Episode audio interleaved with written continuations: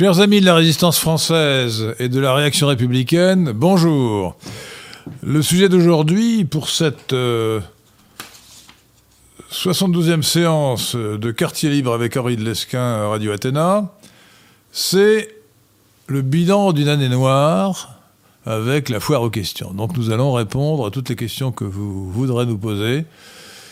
Euh, la pauvre Victoire n'a pas pu être des nôtres, c'est donc euh, De Tirmont qui, réalise l'émission, qui lira en même temps les, questions, à moins que je les, euh, les, intercepte directement sur mon téléphone mobile. Donc, bien sûr, en ce lundi 11 janvier 2021, je vous souhaite à tous une bonne année. Euh, tout en étant plein d'inquiétude, non seulement pour la France, mais pour chacun d'entre vous. Euh, je lisais dans le Figaro de ce matin que, selon la Banque de France, le revenu des ménages était resté stable, il a même augmenté de 0,3% en 2020, alors que le PIB français a reculé de 10%. C'est-à-dire que la France a vécu à crédit et que le gouvernement, dans sa grande démagogie, euh, a voulu effacer ou occulter la crise économique pour limiter la chute de popularité euh, due non seulement à la crise économique mondiale, mais aux décisions catastrophiques d'Emmanuel Macron et de son gouvernement. Je pense en particulier à ceux d'entre vous qui sont restaurateurs, euh, chauffeurs de taxi, euh, qui ont des commerces et qui ont tellement souffert en 2020 et qui continuent à souffrir en 2021. À souffrir en 2021. Mais euh, je vous souhaite d'abord la santé, le bonheur. J'espère que vous ne perdrez pas des gens qui vous sont chers, comme j'en ai perdu deux en 2020 pour ma part. La mère de ma, femme, qui est morte le, 10 avril 2020, et ma très chère sœur Marie-Aline, qui est morte le, 20 décembre.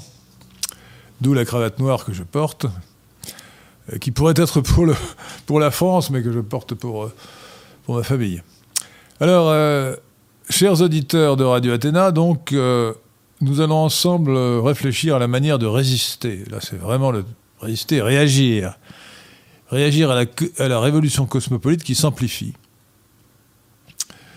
Donc, euh, aujourd'hui, justement, nous sommes le 11 janvier 2021, et trois jours après cette mesure extravagante, scandaleuse, épouvantable, qui a consisté euh, pour Twitter à supprimer le compte du président Donald Trump, qui est pourtant, que je sache, juridiquement encore président des États-Unis d'Amérique jusqu'au 20 janvier, et qui avait 88 euh, millions de, suiveurs, plus de 88 millions de suiveurs sur, euh, sur Twitter, eh bien j'apprends aujourd'hui que l'un des deux concurrents de Twitter, Parler, l'autre étant Gab, vient d'être bloqué euh, pour euh, certainement euh, quelques jours ou quelques semaines, puisque les serveurs qu'il avait chez, Amazon ont été bloqués par cette société tout aussi cosmopolite que les autres. Donc on a, une offensive de ce qu'on appelle les GAFA contre toute pensée non, non, cosmopolite. Alors je me permets de dire, de vous signaler que pour ma part, j'ai été cinq fois bloqué sur Twitter, j'ai recréé des comptes et cinq fois de suite, mes comptes ont été supprimés la dernière fois depuis neuf mois. Donc je vous invite, nous allons en reparler, je crois que j'ai une question sur ce sujet, euh, euh, à, abandonner Twitter et aller sur Gab ou sur, euh, ou sur, sur Parler. Pierre de Tirmont. Oui, c'était un don, une question du compte du Monténégro, merci beaucoup, qui nous dit bonjour à tous. Que pensez-vous des réseaux sociaux alternatifs tels Gab et Parler, ainsi que les plateformes vidéo comme Odyssey, Rumble, Bitube? Ne faudrait-il pas créer des groupes JL et, du grand forum lescaniste sur ces réseaux, au cas où? Alors c'est un vaste sujet, euh, très intéressant d'ailleurs. Euh, comment ne pas penser que Twitter a, tiré à but contre son camp, c'est-à-dire a, nuit à ses propres intérêts commerciaux en bannissant euh, quelqu'un qui avait 80 millions de suiveurs, et pas n'importe qui, le président des États-Unis, Donald Trump. Donc force est de constater que les dirigeants des réseaux sociaux, euh, des sociétés, euh, euh, des sociétés d'Internet, ont des opinions cosmopolites, des convictions cosmopolites, des idées cosmopolites, et qu'ils, souvent, ils sacrifient leurs intérêts économiques à leurs convictions. à leurs idées. Alors c'est un sujet très intéressant d'ailleurs. Est-ce que c'est vraiment euh, contre l'intérêt individuel de chacun? Je pense que ce n'est pas certain. Euh, la Silicon Valley, comme on dit, la vallée du Silicon euh, en Californie, est un, est un milieu social qui fait système. Les milieux sociaux font système. Et on a intérêt à être dans le courant dominant. Et lorsqu'il y a une idéologie dominante dans ce milieu, eh bien, il vaut mieux la partager pour ne pas être mise à l'écart de ce milieu. C'est ce qui peut expliquer des décisions qui seraient sans cela surprenantes. Notez d'ailleurs que ça va très loin, puisque Facebook, qui est quand même euh, moins virulente que, que Twitter, et qui pourtant pourrait se le permettre davantage, parce que Facebook gagne beaucoup plus d'argent que Twitter, eh ben, euh, pendant longtemps, Facebook euh, n'a pas censuré les opinions révisionnistes sur son réseau. Euh, bien sûr, elles le sont en, France par la loi. Mais euh, si on habite aux États-Unis et qu'on on émet des opinions révisionnistes sur, Facebook, on pouvait le faire jusqu'à une date récente, sans rien craindre, alors que maintenant, c'est interdit. Donc il y a un, renforcement de la censure sur les réseaux sociaux qui est extrêmement, euh, extrêmement grave, extrêmement important et qui amène à réfléchir. Alors, je vais peut-être d'abord répondre à la question pratique. Hein. Qu'est-ce qu'il faut faire? Euh, il ne faut pas présumer de ses forces. Hein. Euh, l'ensemble du système des réseaux sociaux est cosmopolite et censure attire l'arigot les gens qui ont des opinions euh, identitaires, nationales et anti-cosmopolites. Donc je propose, je vous propose de vous concentrer sur Twitter. Il faut bannir Twitter et dire à tous vos amis de quitter Twitter. Nous avons un compte sur Radio Athéna. Euh, en accord avec Pierre de Tirmont, nous n'allons pas le fermer purement et simplement, nous allons faire des, messages qui vont amener à la fermeture de Twitter. Par exemple, nous allons écrire Jacques Dorsey, le patron de Twitter, est une ordure cosmopolite. Euh, il a osé porter atteinte, grave atteinte à la liberté d'expression, en supprimant le compte du président Donald Trump avec ses 88 millions de suiveurs. Nous vous invitons a quitté Twitter pour Gab ou Parler. Alors il y a deux réseaux sociaux concurrents qui pour l'instant euh, sont 100 fois ou 1000 fois plus petits que Twitter. Mais si euh, Trump et quelques autres comme Salvini y vont, on peut penser que l'équilibre va se rétablir. Euh, alors, concrètement, beaucoup de gens sont allés sur Gab et sur Parler euh, immédiatement après cette mesure invraisemblable du, 8 euh, janvier 2021, la suppression du compte Twitter de, du président Trump. Résultat, donc, euh, Parler vient d'être censuré par Amazon, mais je suppose que d'ici quelques semaines, la, situation sera rétablie. Alors je viens, moi-même, Henri Delesquin, d'ouvrir un compte, un compte sur Gab, Gab GAB. Le site est très simple, c'est gab.com, https bar euh, gab.com, gab.com. Euh, mais, comme me le signale Pierre moi aussi, j'ai remarqué que c'était euh, assez encombré. Donc, Gab rab mais probablement tout simplement parce que la demande, la demande a dû doubler en quelques jours ou en quelques heures à la suite de cette éviction de Trump par Twitter. Et je suppose, j'espère en tout cas, que d'ici quelques jours, quelques semaines ou quelques mois, euh, Gab euh, et Parler vont rétablir la situation, vont pouvoir se développer et concurrencer Twitter de mieux en mieux. Romnitz précise que les données de. Von Romnitz, que les données de parler vont disparaître dans 24 heures. Tout va être effacé. Donc ils ne pourront pas revenir à la normale dans, dans quelques jours. Donc c'est dramatique pour parler. Est-ce vrai? J'ai lu ça aussi, donc j'ai l'impression que. Bah, si le serveur est supprimé avec disparition des données, on peut imaginer cela. Mais on peut se demander quand même si euh, euh, Parler n'a pas eu l'intelligence de créer euh, des doublons. Toutes leurs données étaient centralisées par Amazon, je crois. Donc, bah, il pouvait y avoir des sauvegardes sur d'autres serveurs. Écoutez, nous verrons bien. En tout cas, Gab fonctionne. Gab a ses propres serveurs. Gab fonctionne. Gab, Gab fonctionne. Gab est lent. Donc, si vous, si vous m'écoutez, n'ouvrez pas de compte Twitter si, vous n'en avez pas. Si vous en avez un, fermez-le. Ou plutôt, plutôt que de le fermer, faites comme nous, faites ce que nous allons faire. Euh, dénoncez Jack Dorsey comme ordure cosmopolite. Euh, dites qu'il faut inviter tous vos abonnés, vos suiveurs, à aller sur, euh, sur Gab. Ne parlons pas de parler pour l'instant, puisqu'il semble-t-il une grave incertitude. Donc allez sur Gab. Euh, l'ennui, c'est que c'est principalement en anglais, mais l'interface, c'est quand même à moitié en français. Hein. C'est un mélange de français et d'anglais. On peut espérer que ça va s'améliorer. Donc, euh, je crois que Gab a toutes les chances de, se développer. Euh, je crois que c'est Pierre de Tirmont qui m'a dit que le compte de Donald Trump avait 500 000 suiveurs. Ah oui, même plus que ça, à peu près, ouais. Ah Il a augmenté des en flèche. Oh, oui.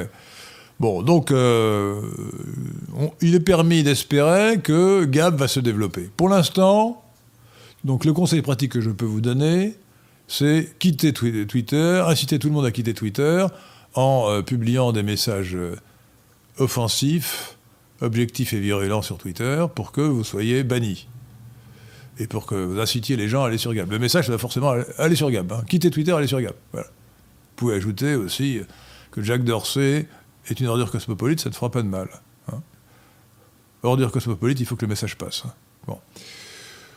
Euh, deuxièmement, je vous conseille quand même euh, de quitter, enfin de ne plus utiliser Messenger ou WhatsApp.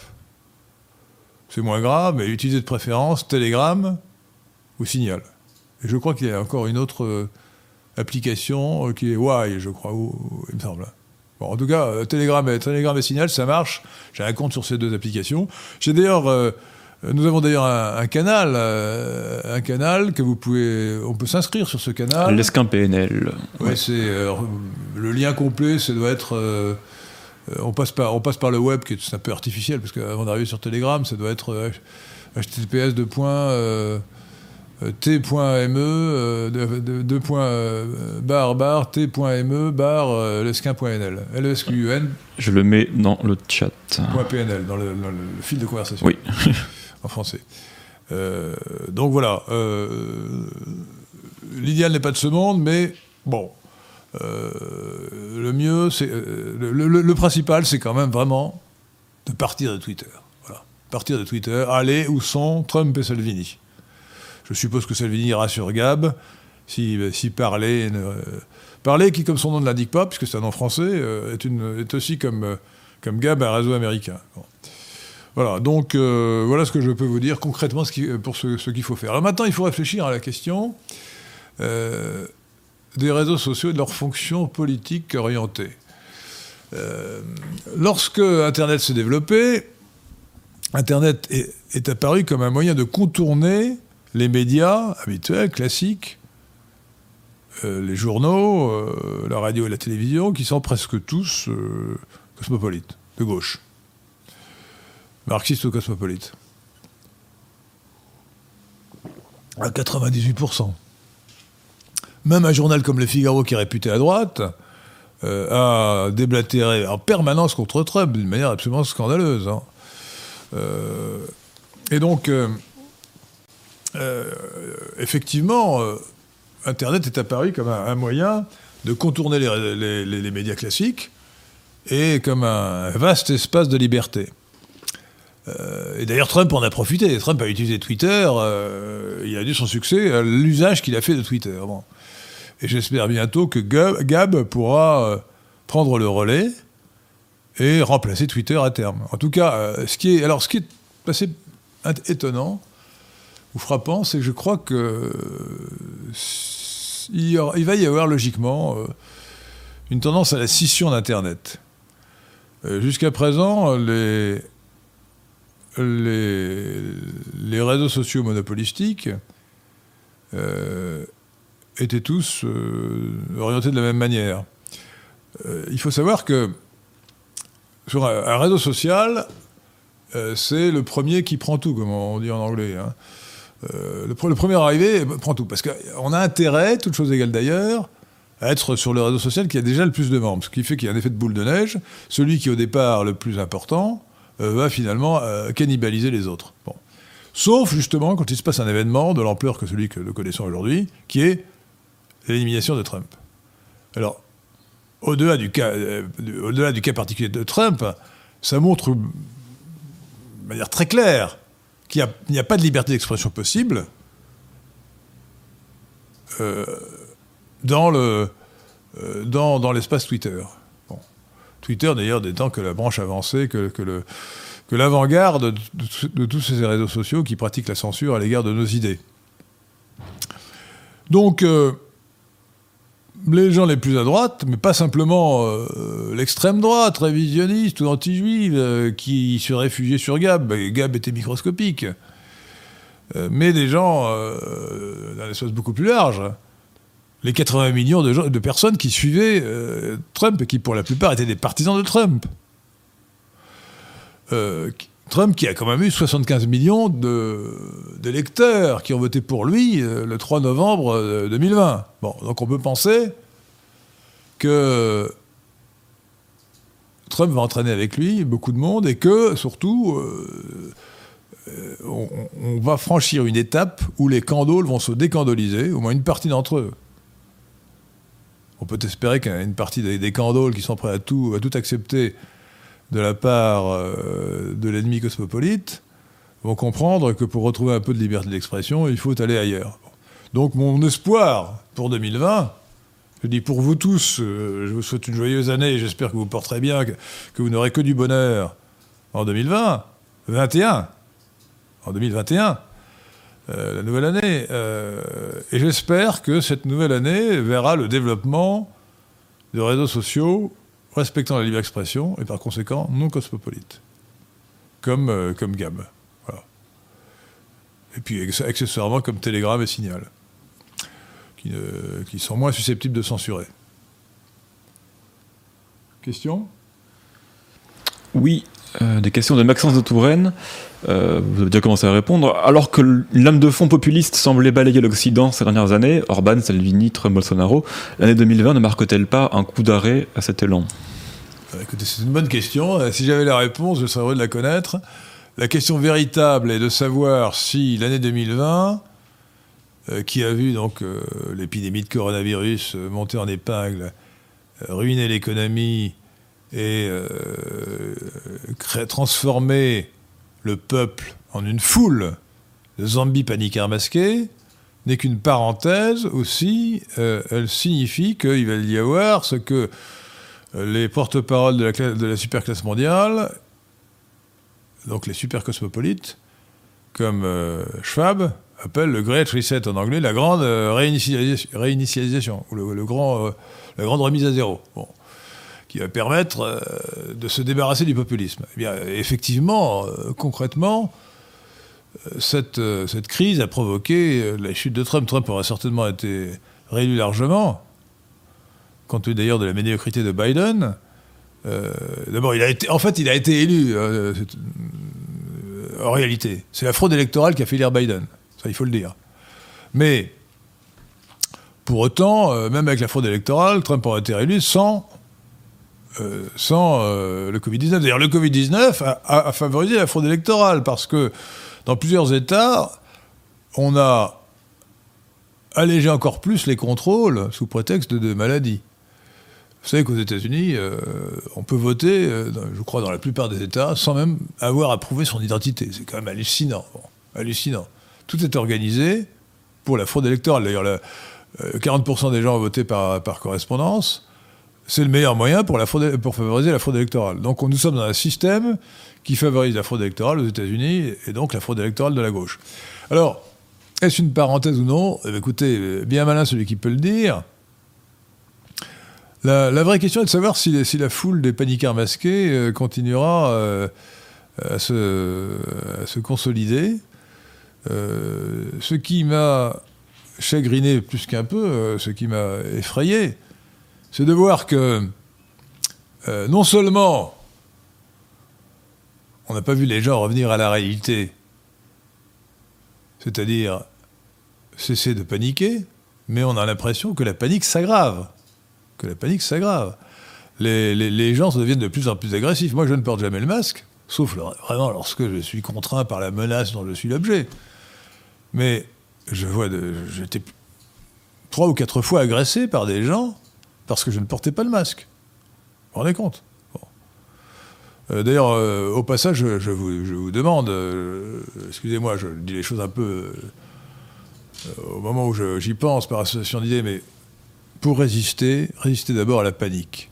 Sauf si vous êtes dans un cas particulier. Le, chauffeur de taxi qui m'a amené au CDH et à Radio Athéna tout à l'heure m'a dit qu'il avait, lui avait fait une transplantation rénale. Alors je lui ai dit attention, vous, vous êtes dans un cas à risque. Vous avez 50 ans, mais vous êtes dans un cas à risque.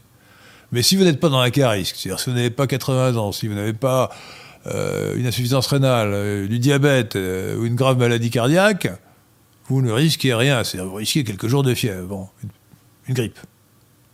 Voilà. la grippe tue aussi les gens. Hein. En fait, il il faut pas parler du Covid-19 qu'il n'y a d'ailleurs au passage aucune raison de mettre au féminin, euh, comme le voudrait l'Académie française. Euh, donc je dis, le, Covid-19, euh, il faudrait dire la grippe de Wuhan. Alors ce n'est pas exactement une grippe, ce n'est pas une influenza, mais cette maladie se traduit par des états grippaux tout à fait équivalents à ceux de la grippe. Et d'ailleurs, je crois que c'est l'avertissement que l'on lit dans les messages officiels de, l'assistance publique de Paris. Euh, les symptômes sont les mêmes, euh, largement les mêmes pour le rhume, qui est dû en général par un coronavirus aussi d'ailleurs, pas le même, euh, pour la grippe et pour le Covid-19. Ce qui fait d'ailleurs qu'on gonfle les chiffres du Covid-19 en, imputant beaucoup de, malades de la grippe au Covid-19, je suppose. Enfin là, là je n'ai pas vu d'études sur la question, mais on peut le supposer. Donc euh, la question euh, principale que vous posez, cher monsieur, qui s'appelle, comment s'appelle cette, euh, Maxence de Touraine. Maxence de Touraine, donc est-ce que est-ce qu'il peut y avoir un retour en force du populisme? C'est vrai que le populisme qui était, qui était monté en force ces dernières années a subi un sale coup avec la chute de, Trump et avec toutes les mesures euh, antinationales et antipopulaires qui sont prises partout euh, sous prétexte du, coronavirus. les choses sont un peu compliquées parce que un, grand chef populiste comme Narendra Modi en Inde, bon, euh, a pris des mesures panicardes aussi bien que le cosmopolite Macron. Donc il n'y a pas une corrélation absolue, bien qu'en France, j'ai observé tout de même que les plus panicards étaient les, gens de gauche ou les candoles, et que les, les gens de droite, les, les, catholiques traditionnalistes par exemple, étaient beaucoup moins panicards. Je dirais que quand on croit salut éternel, effectivement, on a moins peur de la mort. Mais quand on est sérieux, on sait très bien que cette maladie-là ne, tue pas les gens euh, qui n'ont pas de comorbidité grave. Bon. Euh, donc ce qui est quand même très inquiétant, c'est que, contrairement à, la théorie Blot, de Feu Blot, euh, il ne semble pas que l'expérience quotidienne des gens les ait ramenés à la raison. C'est là le grand argument pour la démocratie directe, qu'avançait Yvan Blot, et que j'ai repris à mon compte, dans le, livre que nous, dans le livre que nous avons fait ensemble, La démocratie confisquée, c'est que contrairement aux, castes dirigeantes qui vivent dans leur bulle, la masse des gens ont une expérience quotidienne qui leur permet de corriger euh, les idées officielles. Et c'est pour ça qu'en général, le référendum, le référendum d'initiative populaire en particulier, du moment que la campagne est assez longue, qu'elle se déroule démocratiquement, euh, donne des résultats beaucoup plus sensés que les lois votées par les parlements. Là, en l'occurrence, l'épidémie qui est apparue en mars en France, euh, la première épidémie, et puis la seconde, car ce n'est pas une, deuxième vague, j'y reviendrai si vous voulez, c'est une nouvelle épidémie avec un nouveau variant venu de l'étranger qui a commencé en octobre, euh, n'a pas permis aux gens de revenir à la raison. Est-ce que vous connaissez quelqu'un qui est mort du Covid-19 autour de vous et qui n'avait pas 80 ans. Alors, euh, peut-être. Parmi les, milliers de gens qui sont. Combien, combien sommes-nous d'abonnés à Radio Athéna maintenant 17 900. Bon, 17 900. Et puis on n'est pas forcé d'être abonné pour regarder nos, vidéos. Euh, donc euh, parmi tous les abonnés de Radio Athéna, bien sûr, tous les auditeurs de Radio Athéna, certains ont connu euh, des gens qui sont morts, qui sont morts autour d'eux, euh, qui avaient le Covid. Mais je, suis prêt à parier. Alors c'est très triste. Hein, euh, là, je parle des statistiques et je ne voudrais pas avoir de, vous faire croire que je n'ai pas de sentiments. Bien sûr, moi j'ai perdu deux proches en 2020, pas pour le Covid-19, hein, ça n'a aucun rapport. et je sais ce que ça représente de perdre un être cher. Bon. Mais je sais que la plupart d'entre vous, comme moi, euh, vous ne connaissez strictement personne qui est mort du Covid-19. Ou même qui est mort avec le Covid-19. Vous connaissez beaucoup de gens qui l'ont eu Oui Mais ils ne sont pas morts. Et ils n'ont même pas de séquelles. Bon. Donc il y a un discours alarmiste qui n'est pas justifié. Euh, alors peut-être qu'il faudrait maintenant, euh, je reviendrai en arrière sur la question du populisme, mais je, voudrais passer quand même sur le, caractère artificiel de la panique. Alors je, vous propose, Pierre de Tirmont, de mettre en ligne les courbes que j'ai déjà montrées plusieurs fois, mais la dernière est la dernière courbe de l'INSEE actualisée au 21, 28 mars, au 28 décembre, 28 décembre 2020, est intéressante. Et donc, elle mérite un commentaire. Hein. Donc, euh, est-ce que vous avez ces deux courbes, oui? Oui, elles sont affichées. Alors, la, première courbe que, nous avons, euh, c'est celle... Commencer, je vais commencer par euh, commenter celle de l'INSEE. L'INSEE produit une courbe qui commence au 1er mars, ce qui est, ce qui est évidemment trompeur, et une courbe de mortalité quotidienne, alors qu'il vaudrait mieux mettre une courbe de mortalité euh, hebdomadaire en semaine glissante. Je pense que ce serait plus. Ou à la rigueur, euh, quotidienne, mais en semaine glissante. Et on voit bien, que euh, sur cette courbe qu'il y a eu deux épidémies, deux, excédents de mortalité. on, a eu mars-avril, et on a eu ensuite octobre, novembre, décembre. Alors, je parle de la mortalité totale, toutes causes confondues. C'est ça qu'il faut bien avoir à l'esprit. C'est la seule statistique qui soit digne de foi. La seule statistique qui soit digne de foi. Pourquoi? Parce que les morts du Covid ne sont pas les morts du Covid. Alors je reprends une explication qu'il faut vraiment avoir à l'esprit et constamment répéter à ceux qui, paniquent. Qu'est-ce qu'on appelle la mortalité due à une maladie quelconque, en l'occurrence le Covid? Il y a trois concepts qui sont différents. Premier concept, la mortalité totale, que j'appellerais volontiers mortalité concomitante. C'est le total des morts pendant la période considérée de ceux qui avaient la maladie. Mais ils peuvent avoir d'autres maladies. Et c'est particulièrement le cas pour ceux qui meurent de la grippe ou pour ceux qui meurent du Covid. Pour le Covid-19, une étude américaine a montré que 94% des gens qui meurent avec le Covid ne meurent pas à cause du Covid seulement, puisqu'ils ont déjà une autre comorbidité, c'est-à-dire en langage plus simple, une autre maladie grave. On meurt du Covid, parce qu'on est contaminé avec le Covid peut-être, mais parce qu'on a à côté une maladie cardiovasculaire grave, une insuffisance rénale, du diabète, voilà. Bon. Et les statistiques officielles attribuent tout cela au Covid, ce qui est artificiel et trompeur et mensonger. Ajoutez à cela que ce chiffre total, donc le concept mortalité totale ou concomitante, euh, est gonflé par le fait qu'on ajoute des morts qui ne sont pas euh, dues au Covid. J'ai euh, un ami qui a rencontré une directrice d'EHPAD, maison de retraite, qui lui a dit qu'elle avait eu 11 morts dans les derniers jours, qu'elle les avait tous classés Covid, alors que trois seulement avaient été testés, positifs. Donc beaucoup de morts statistiquement comptés dans le Covid sont en réalité euh, euh, n'avaient pas le Covid. Bon, alors je ne sais pas si sur les 35 000 de, la première épidémie ou les 30 000 de la seconde, il y a eu 10 000 et plus 10 000 morts qui n'étaient pas en réalité de personnes atteintes par le Covid, mais c'est un chiffre vraisemblable. En tout cas, plusieurs milliers.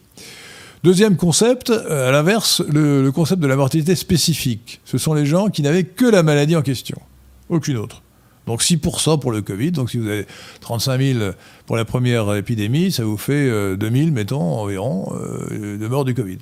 Voilà, mortalité spécifique. Et encore, hein, encore peut-être avaient-ils, ces gens-là, des, des, pathologies non, non diagnostiquées. Mais bon, comptons large, 6%, 2000 morts spécifiques du Covid. Et entre les deux, ce qu'on appelle la surmortalité. C'est dû à un calcul statistique, c'est-à-dire l'augmentation de la mortalité pendant la période considérée, donc pendant l'année, due à la maladie en question, due au Covid. Alors pour prendre la comparaison avec la grippe classique, la grippe saisonnière, c'est euh, la surmortalité de 10 000 par an, la mortalité totale ou concomitante est de 20 000 par an, et, euh, ou plutôt par saison d'ailleurs, parce qu'on raisonne sur une saison euh, qui commence en, septembre, qui commence en octobre, qui se termine en, mars. Et la surmortalité de 10 000 par an, et la mortalité spécifique est peut-être à peine de 100. Bon. Donc, euh, il faut avoir ces chiffres en tête pour relativiser euh, la courbe en question. Euh, est-ce qu'elle est, toujours, elle est toujours à l'écran? Donc, la, courbe, la courbe de l'INSEE de la mortalité totale. Alors, la deuxième courbe que l'on peut avoir à l'esprit, et qui est plus intéressante, peut-être à mon avis, c'est la courbe de mortalité sur toute l'année pour une année décalée. Alors, j'ai fabriqué ces chiffres ce, graphique à partir des statistiques de l'INSEE pour la France métropolitaine. Hein. Euh, euh, c'est bien, oui, c'est oui, ça. Pour la France métropolitaine. Et euh, pour que ce soit plus significatif, il faut prendre 12 mois, et donc une année décalée, comprenant le dernier trimestre d'une année et les trois premiers trimestres de l'autre. Par exemple, là, nous avons en rouge 2019-2020, ça va d'octobre 2019 à septembre 2020. Et donc euh, là, on n'a que la première épidémie, on n'a pas la seconde qui commence en octobre. Bon. Et qu'est-ce qu'on voit sur ce graphique? On voit immédiatement que le maximum de décès, là il s'agit de, décès mensuels, parce que les statistiques de l'INSEE donnent euh, des décès mensuels. Les décès mensuels euh, arrivent à peu près à 50, 68 000, pardon, 66, 67 000 pour, en avril 2020, le maximum, mais on a eu 68 000 en janvier 2017. Donc le maximum de mortalité, toutes causes confondues, de 2020 euh, n'a pas égalé exact, est resté légèrement en dessous de celui euh, de janvier 2017. Donc la grippe saisonnière, si on fait d'ailleurs le, total sur trois mois, on voit que la grippe saisonnière 2016-2017 est d'une gravité comparable, à peu près équivalente à celle de l'épidémie de Covid-19 de, mars, euh, euh, avril-mai 2020. Euh, ce qui est vrai, ce c'est qu'en 2020, on a eu la succession de la grippe, grippe saisonnière qui était un peu moins forte que d'habitude, mais qui a eu lieu, donc décembre, janvier, février, décembre 2019, janvier, février 2020, et ensuite nous avons eu droit au Covid-19 en mars, euh, mars, avril, mai. Et ce qui fait que le total de la mortalité pour l'année décalée est un peu supérieur en, 2000, euh, en 2019-2020 que ce qu'il était en 2016-2017. Voilà. On le voit d'ailleurs bien sur la courbe, puisque bien que la courbe rouge, celle de 2019-2020, n'atteigne pas euh, un maximum aussi élevé que celle de 2016-2017, euh, on voit bien que la, surface en dessous est plus importante. Euh, donc on a, euh, on a eu un peu plus de morts. Mais est-ce que c'était une raison pour paniquer? Alors d'abord, entre parenthèses, je voudrais répondre à une objection. Ça n'est pas du tout dû. le fait que la mortalité soit équivalente n'est pas dû aux excellentes mesures qu'a pris le gouvernement et Macron en particulier. C'est une plaisanterie. Au contraire. Pourquoi? D'abord, répétons-le après le professeur Jean-François Toussaint, mais euh, la comparaison des pays montre que, euh, la, comment dire, euh, le confinement n'a pas eu d'effet positif sur la mortalité. c'est un sujet que je n'ai pas le temps de développer ce soir. Je le ferai, je pense, dans une vidéo particulière, même certainement dans une vidéo particulière, c'est la pseudoscience. Ce sont les charlatans auteurs de modèles mathématiques qui font croire que le confinement est efficace.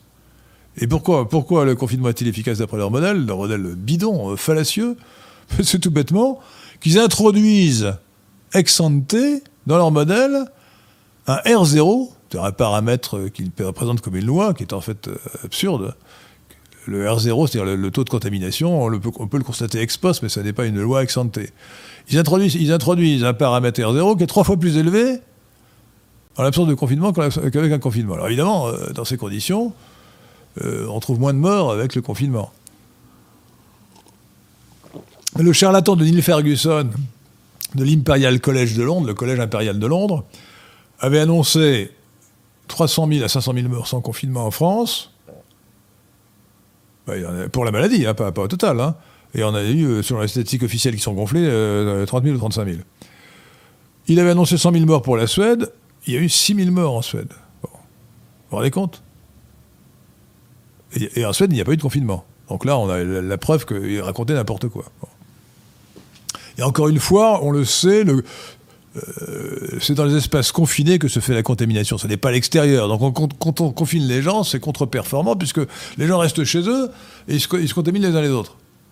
C'est le foyer qui devient la principale source de, contamination.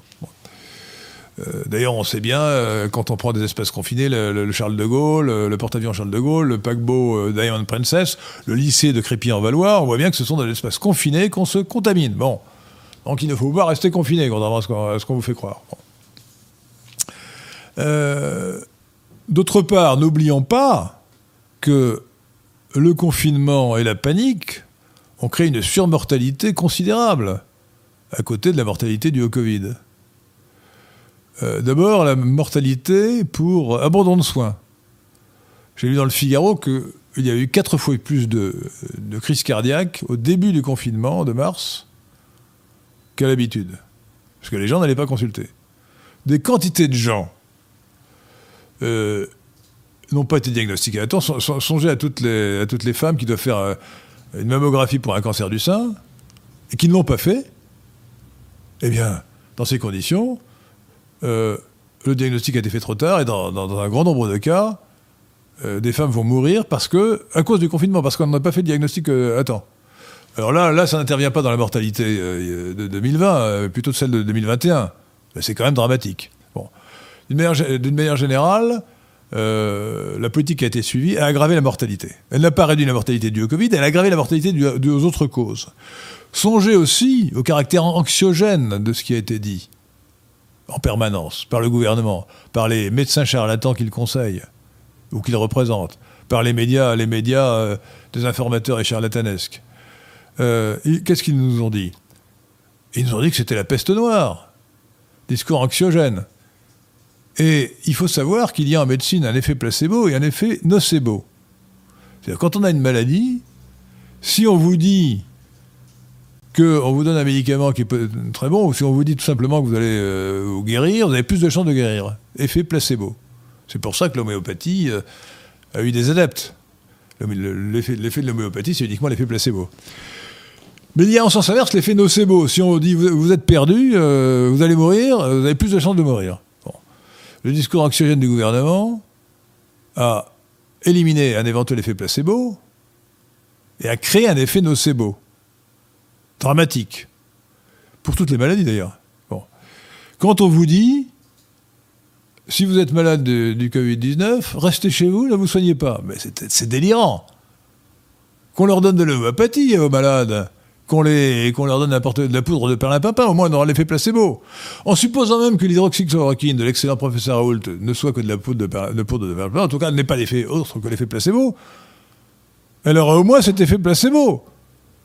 Donc, euh, je, dis euh, de plus que, sans devoir de certitude, il me semble quand même que les arguments et les études qui ont été signalées euh, par le professeur Raoult montrent bien que, vraisemblablement, son traitement est efficace.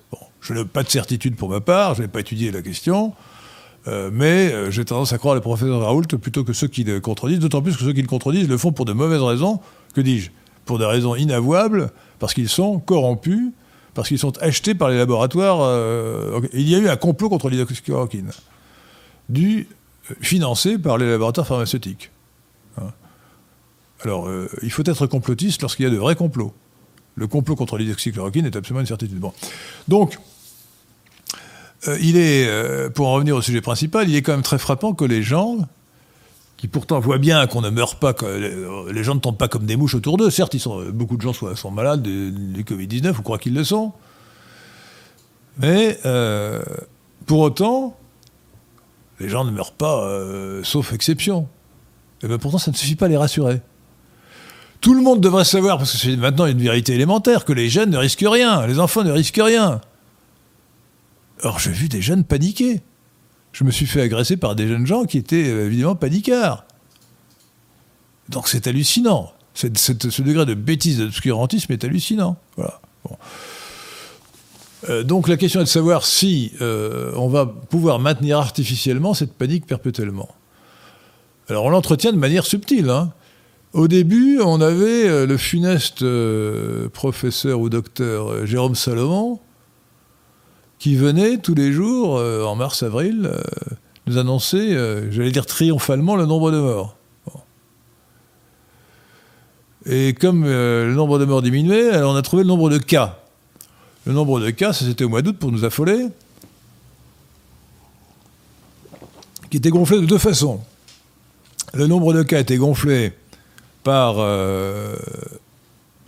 par le nombre de tests, le nombre d'analyses, qui était multiplié par 10, 100 ou 1000 mais aussi euh, par le fait que les tests sont beaucoup trop sensibles à la, suite de cycles d'amplification jusqu'à 40 ou 45. On multiplie le matériel euh, viral de, départ par 30 euh, trillions lorsqu'on arrive à 45 cycles d'amplification. À chaque fois, on multiplie par deux. Ce qui veut dire qu'on vous considère comme positif alors que vous avez uniquement un virus ou un fragment de virus, ce qui est totalement délirant. Tout ça crée la panique. J'ajoute qu'on crée la panique aussi avec les, chiffres euh, des, personnes en réanimation. Encore une escroquerie. Euh, j'ai la femme d'un ami qui est dans un service de réanimation et qui, lui a dit, euh, qui a dit à son mari, mais dans notre service, la moitié des gens qui, sont, qui ont un lit en réanimation sont des KLG, c'est-à-dire des gens qui n'auraient pas dû être mis en, réanimation. D'ailleurs, l'excellente députée ex-LRM, euh, Madame euh, le docteur Martine euh, je crois que c'est son nom, a dit mais elle a été réanimatrice. Elle nous dit mais c'est hallucinant, maintenant on met des gens en réanimation alors qu'ils ont simplement besoin d'un peu d'oxygène. Donc là ce sont les réanimateurs eux-mêmes qui sont coupables d'escroquerie, hein, de désinformation. Ils gonflent les chiffres pour se rendre intéressants et pour avoir des crédits en mettant en réanimation des gens qui ne devraient pas y être. Donc nous vivons dans un monde de mensonges et de désinformation au sens large. Donc ne croyez pas les chiffres en dehors de ce chiffre de mortalité totale. Hein. Alors là, oui, là, c'est sérieux.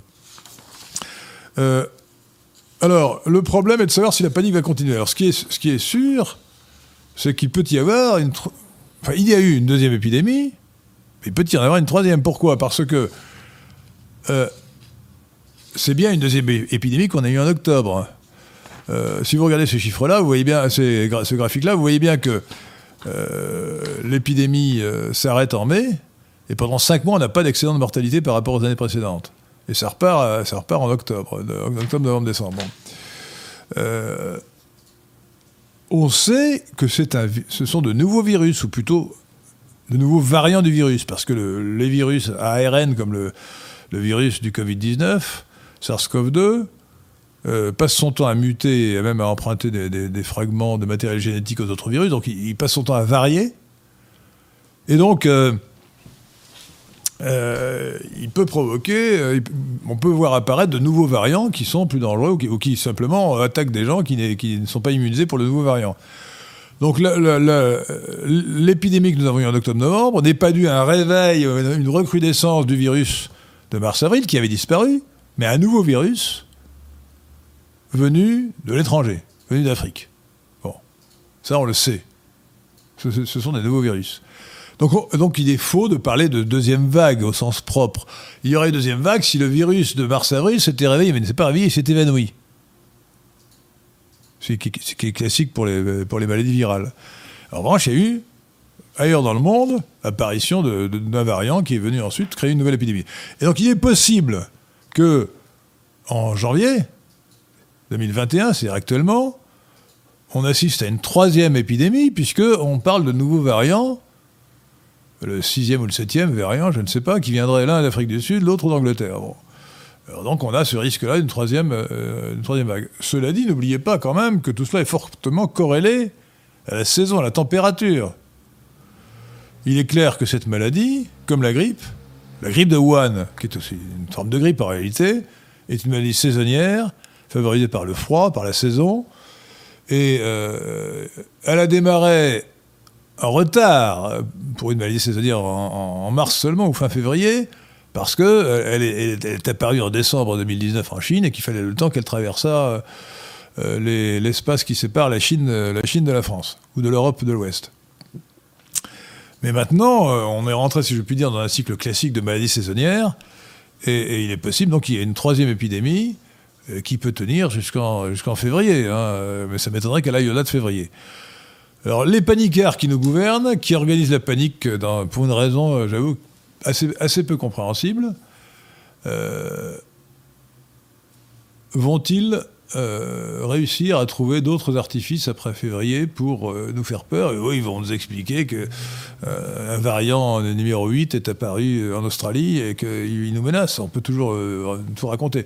Ce qui, entre parenthèses, d'ailleurs, pose le problème de l'efficacité du vaccin, parce qu'en supposant même que ces vaccins soient efficaces, ce qui est douteux, puisque personne ne les a mis à l'épreuve en dehors de ceux qui les produisent et qui les vendent, il n'est pas évident qu'ils soient efficaces pour un variant du virus.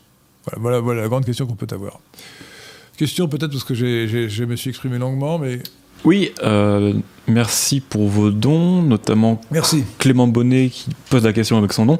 Pensez-vous qu'il faille s'allier à l'Inde pour faire face à cette menace qu'est la RPC Quelle est votre position sur Taïwan?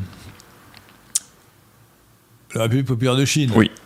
Ah oui, je crois, je crois que stratégiquement, nous avons tout intérêt à nous allier à l'Inde, en effet. D'ailleurs, nous avons, je le signale, euh, si ça peut entrer en ligne de compte en politique euh, internationale. Euh, nous avons après tout des affinités avec l'Inde. L'Inde est un pays d'origine aria ou indo-européenne comme l'Occident.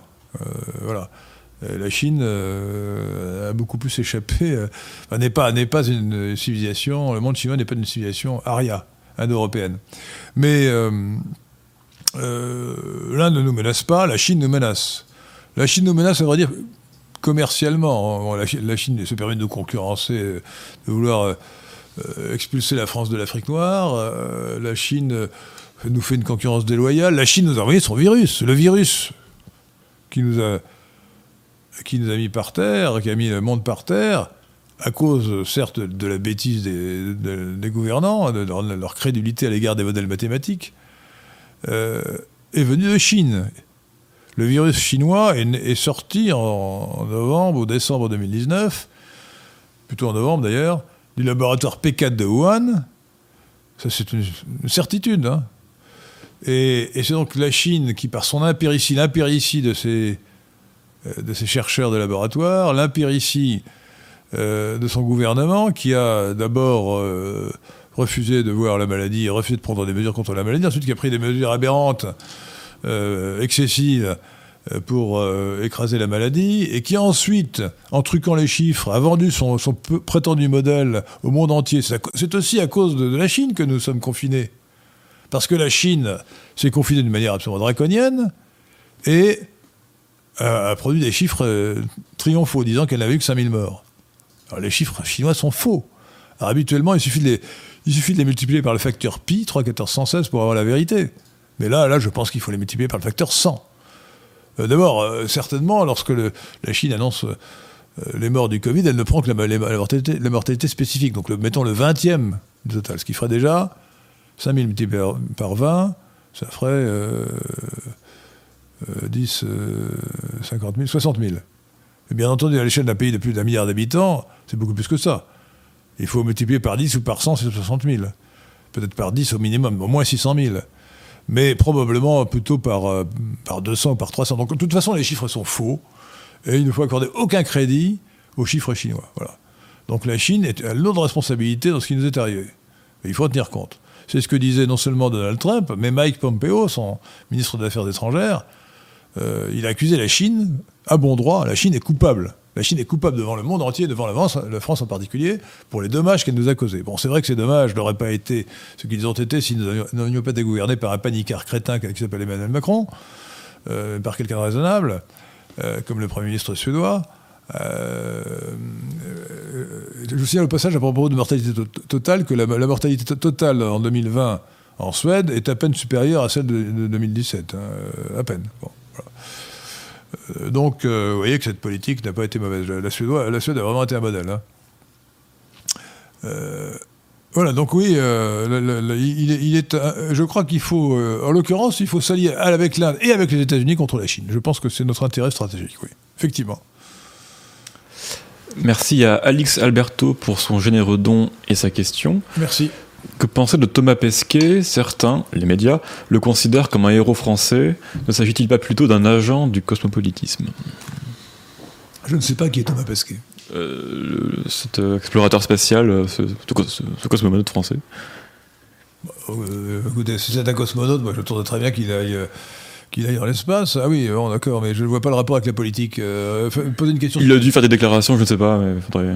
Ah, S'il a fait des déclarations cosmopolites, c'est une cosmopolite, effectivement, qui est utilisé par le système parce qu'il a été dans l'espace. Bon, écoutez, euh, si vous pouvez poser une question supplémentaire en disant euh, ces déclarations, en, disant un peu plus sur le personnage, bon. une question de blabla, je ne sais pas si vous avez répondu. vous ferez-vous vacciner? Certainement pas. Alors écoutez, soyons clairs. Je ne suis pas contre le vaccin en général, c'est complètement stupide d'être contre le vaccin en général. Bien qu'en général, euh, aussi, on exagère les mérites du vaccin. On se vaccine trop, notamment à cause des intérêts, euh, des intérêts des laboratoires pharmaceutiques qui ont euh, beaucoup d'argent à gagner à vendre leurs vaccins. Le problème du vaccin, de tous les vaccins en général, c'est qu'ils ont des effets collatéraux, ils présentent des risques, présentent des risques, plus ou moins grands. plus ou moins grands. Bon, moi, d'ailleurs, je, suis si peu contre le vaccin que j'ai été vacciné, euh, comme tout le monde, je pense, euh, à peu près du TABDT, euh, la rougeole santé aussi. Le TABDT, c'était typhoïde A et B, diphtérie, tétanos. Hein. De la fièvre jaune aussi, pour aller au Sénégal, où j'ai vécu plusieurs années, pour faire le tour du monde. Et puis c'est tout. Mais alors, pour le, pour le Covid-19, franchement, je me ferais certainement pas vacciner. Pourquoi? Parce que un vaccin comporte toujours des risques, Quand le Covid-19, lui, n'en comporte pas, de sérieux. Alors, j'ai plus de 70 ans, je viens d'avoir 72 ans. Pour autant, je ne me connais aucune pathologie lourde qui, me mettrait en danger. Donc, si j'attrape cette saloperie, cette grippe de Wuhan, bah, je, serais malade quelques jours, 10 jours, 15 jours, et bon, voilà, je n'en mourrais pas. Donc, le risque, le risque, euh, le, risque de la maladie, pour moi, et pour vous certainement, pour la plupart de ceux qui nous écoutent, euh, est très faible. Il n'est pas inexistant, mais il est très faible. Euh, et n'écoutez pas ceux qui vous parlent en permanence de principe de précaution. Euh, la prudence est une vertu cardinale. Le principe de précaution est une ânerie.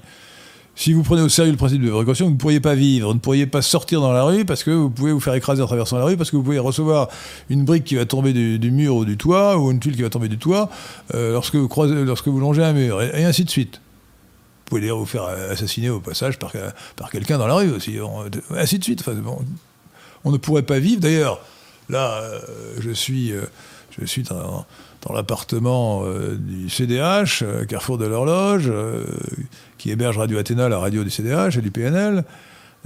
après tout, qu'est-ce qui me prouve que la maison ne va pas s'effondrer sur moi? Enfin, dire, Tout ça est complètement grotesque. non, il n'est pas grotesque d'imaginer que la maison puisse s'effondrer sur moi. Je dis que c'est un risque faible et qu'on est obligé concrètement, pour vivre, d'accepter des risques lorsqu'on les estime faibles. Voilà, implicitement, c'est ce qu'on fait dans la vie de tous les jours. Euh, donc euh, là, euh, je sais que le risque que présente le, Covid-19, la grippe de Wuhan, est faible. Bon. En revanche, le, le, risque que présente le vaccin, lui, est inconnu. Euh, c'est un vaccin qui a été, ce sont des vaccins qui ont été faits à la hâte, très rapidement. Alors qu'il faut normalement des, années pour euh, vérifier la qualité d'un vaccin et pour mesurer ses risques. On n'a aucune étude de tiers indépendants sur ce vaccin, son efficacité et ses dommages collatéraux. On n'a que les études des producteurs, des fabricants du vaccin qui ont tout intérêt à raconter que leur vaccin est merveilleux. Donc ce n'est pas euh, la meilleure situation pour se faire vacciner. De plus, pour le premier vaccin, qui est celui de Pfizer, euh, il y a un risque supplémentaire. Lisez ce qu'a écrit le, professeur Christian Perron sur le sujet. Ce sont des vaccins d'un type entièrement nouveau, dit à ARN messager. Euh, vous savez que l'ADN qui constitue nos chromosomes produit des protéines et que euh, l'ADN fait de l'ARN qui fabrique euh, ensuite des protéines. Euh, et là, on introduit dans les cellules de l'ARN qui est censé développer une immunité à l'égard du Covid-19, du virus du Covid-19. L'ennui, c'est qu'on ne peut pas exclure qu'il y ait transcription inverse comme le dit le professeur Perron, on ne sait pas. Peut-être que cet ARN messager va produire de l'ADN, c'est-à-dire la transcription inverse. Ce sont des choses qui arrivent. Et dans ce cas-là, cet ADN pourrait s'introduire dans notre patrimoine génétique, y compris dans les cellules germinales. C'est-à-dire vous, vous seriez transformé en OGM, organisme génétiquement modifié, et vos enfants hériteraient euh, de ces modifications génétiques. Que vous soyez homme ou femme. L'ovule ou le spermatozoïde serait modifié. Alors, ce risque est-il important? Est-il réel? Personne n'en sait rien. Mais le simple fait qu'il existe, le simple fait qu'on n'ait aucun recul sur la question, fait qu'il ne faut surtout pas se faire vacciner, à mon avis. Bon. Alors, si vous êtes un cas à risque, c'est-à-dire si vraiment pour vous, euh, cette maladie présente un danger, alors euh, faites-vous vacciner probablement. Sinon, moi, je, ne, donne aucun conseil à ceux qui m'écoutent, parce qu'ils pourraient aussi me reprocher leur avoir donné un mauvais conseil parce qu'ils ont été malades, gravement malades. Je dis, moi, moi, je ne me ferai pas vacciner. D'ailleurs, c'est simple, je, je, ne porte pas de masque, je ne fais pas de test PCR, parce que c'est inutile quand on n'a pas de, quand on n'a pas de, symptômes, on n'est pas malade. Et troisièmement, euh, je ne me ferai pas vacciner. Alors cela dit, je ne suis pas irresponsable et imprudent, je passe mon temps 40 fois par jour à me laver les mains avec de l'eau chaude et du savon et à mettre du gel hydroalcoolique. Avant cette émission, je me suis lavé les mains avec du savon et de l'eau chaude et j'ai mis du gel hydroalcoolique. à la fin de l'émission, je recommencerai. Voilà. Et, donc faites, faites comme ça. Euh, ce qu'il faut retenir, c'est que c'était l'essentiel, c'est que le microbe en question, les virus en général, se transmettent par contact, ne se transmettent pas dans l'air. Ce n'est pas par l'air, c'est pas l'air que vous respirez qui peut vous contaminer. C'est le contact. Et le contact le plus fréquent, c'est celui de la main. Donc c'est presque toujours par la main qu'on se, se contamine à la grippe, au rhume ou au Covid-19, ou à la gastroentérite. C'est la main qui va toucher une poignée de porte infectée, qui, va toucher euh, euh, une surface de table infectée. Supposez par exemple que quelqu'un, euh, Pierre de Tiron par exemple, est postillonné, excusez-moi de prendre cet exemple, sur cette table et qu'il ait été malade, qu'il ait, ait mis. Alors effectivement, là en touchant, je mets des microbes sur la main. Et ensuite, si j'ai si le malheur de me porter la main au visage, la main et pas, pas le, bras, eh bien, le, virus va rentrer dans le corps et, me contaminer. C'est comme ça que ça se passe. Alors évidemment, euh, lorsqu'il y a, on peut aussi se contaminer directement. Euh, le, contact, ça peut être aussi le baiser. Le baiser sur la joue n'est sans doute pas très dangereux. Un baiser sur la bouche avec ses petites amies, ça, ça peut être très dangereux, effectivement. Euh, si, elle est, si elle est contaminée, elle risque de, vous contaminer réciproquement. Voilà, donc. Euh, donc en fait, le masque ne sert à rien, sauf à empêcher les gens de postillonner sur les tables. Mais il ne vous protège pas, et en plus, lorsque vous portez un masque, vous vous réinfectez avec vos, propres microbes, ce qui est la dernière chose à faire.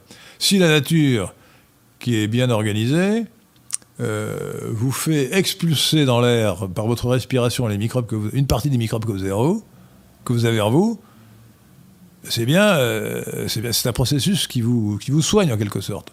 En expulsant par la respiration vos microbes, vous vous en débarrassez. Et lorsque vous portez un masque, bah, c'est stupide, vous allez, vous allez réaspirer euh, vos propres microbes. Donc les dernières personnes qui devraient porter un masque, sont ceux qui sont euh, malades. Il faut évidemment qu'ils évitent, évitent de, postillonner sur, euh, sur les gens qui les entourent. Et à part ça, vraiment, euh, donc ne portez, ne, ne portez pas de masque. Alors concrètement, qu'est-ce qu'il faut faire? Bah, Écoutez, faites comme moi, ne portez jamais de masque, sauf si c'est obligatoire, sauf si vous êtes contraint. Et même, quand c'est obligatoire, essayez au maximum de résister. Deuxièmement, ne faites pas de test PCR, sauf si vous avez des, symptômes. Et demandez, je ne sais pas si on le, si on le dit d'ailleurs, demandez euh, combien on fait de cycles d'amplification. Et si vous pouvez demander qu'on s'arrête à 30, ça serait mieux.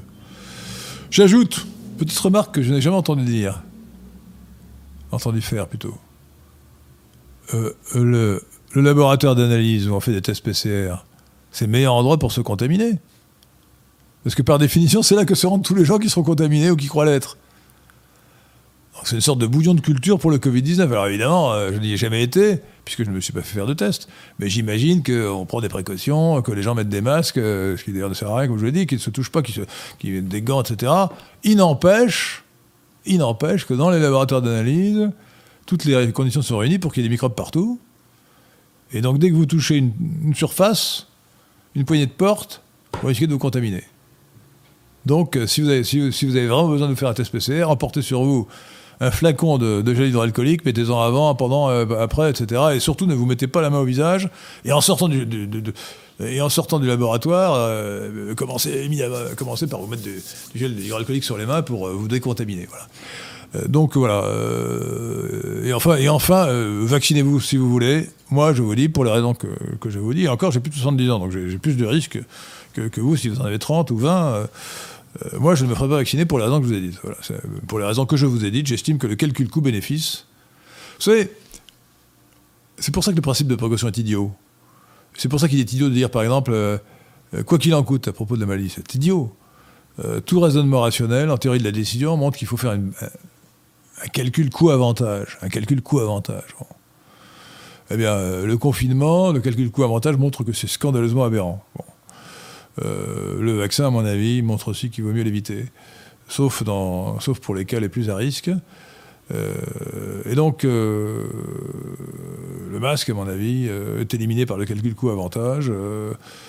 et donc, il vaut mieux se contenter. Là, le, calcul coût-avantage euh, est très positif. Euh, euh, il faut se laver les mains et mettre du gel hydroalcoolique 40 fois par jour. D'une certaine manière, d'ailleurs, le port du masque a un effet négatif parce qu'il fait croire aux gens qui ont le masque qu'ils sont protégés. Et ils ont moins tendance à se laver les mains.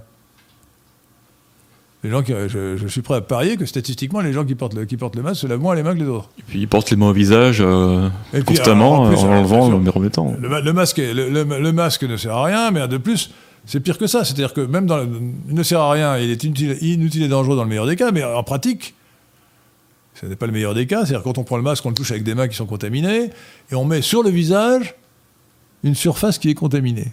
C'est le meilleur moyen pour attraper des saloperies. Et d'ailleurs, vous avez remarqué que ce n'est pas le port du masque généralisé depuis le 1er août qui a empêché la nouvelle épidémie de se produire. Hein. Donc on a la preuve euh, concrète que le port du masque ne sert à rien. Euh, vous n'aviez pas entièrement répondu à la question de Clément Bonnet avec son nom. Euh, euh, quelle est votre position sur Taïwan? C'était la seconde partie de la question. Ah Écoutez, moi, je, suis, je suis partisan de reconnaître Taïwan, de reconnaître l'indépendance de Taïwan, quitte à subir les foudres de la Chine. Taïwan est indépendant de fait. De fait. Bon. Ça prouve d'ailleurs les limites de la puissance de la Chine, qui n'a pas été capable d'annexer Taïwan. Taïwan, d'ailleurs, vous, savez, vous, ne savez pas, mais la population de Taïwan est est en grande majorité euh, très différente de la, population chinoise. Alors d'abord, il y a euh, en, Taïwan une population autochtone qui est malayo-polynésienne et qui n'est pas, euh, ou austronésienne, qui n'est pas chinoise. D'autre part, la, plus grande partie de la population sont des Chinois très différents des Chinois venus du continent. Ils sont arrivés bien avant. Et il y a une minorité constituée de Chinois arrivés avec le Kuomintang à la fin de la guerre civile et après la victoire des communistes, c'est-à-dire 10% euh, euh, de la population qui sont des, Chinois du continent.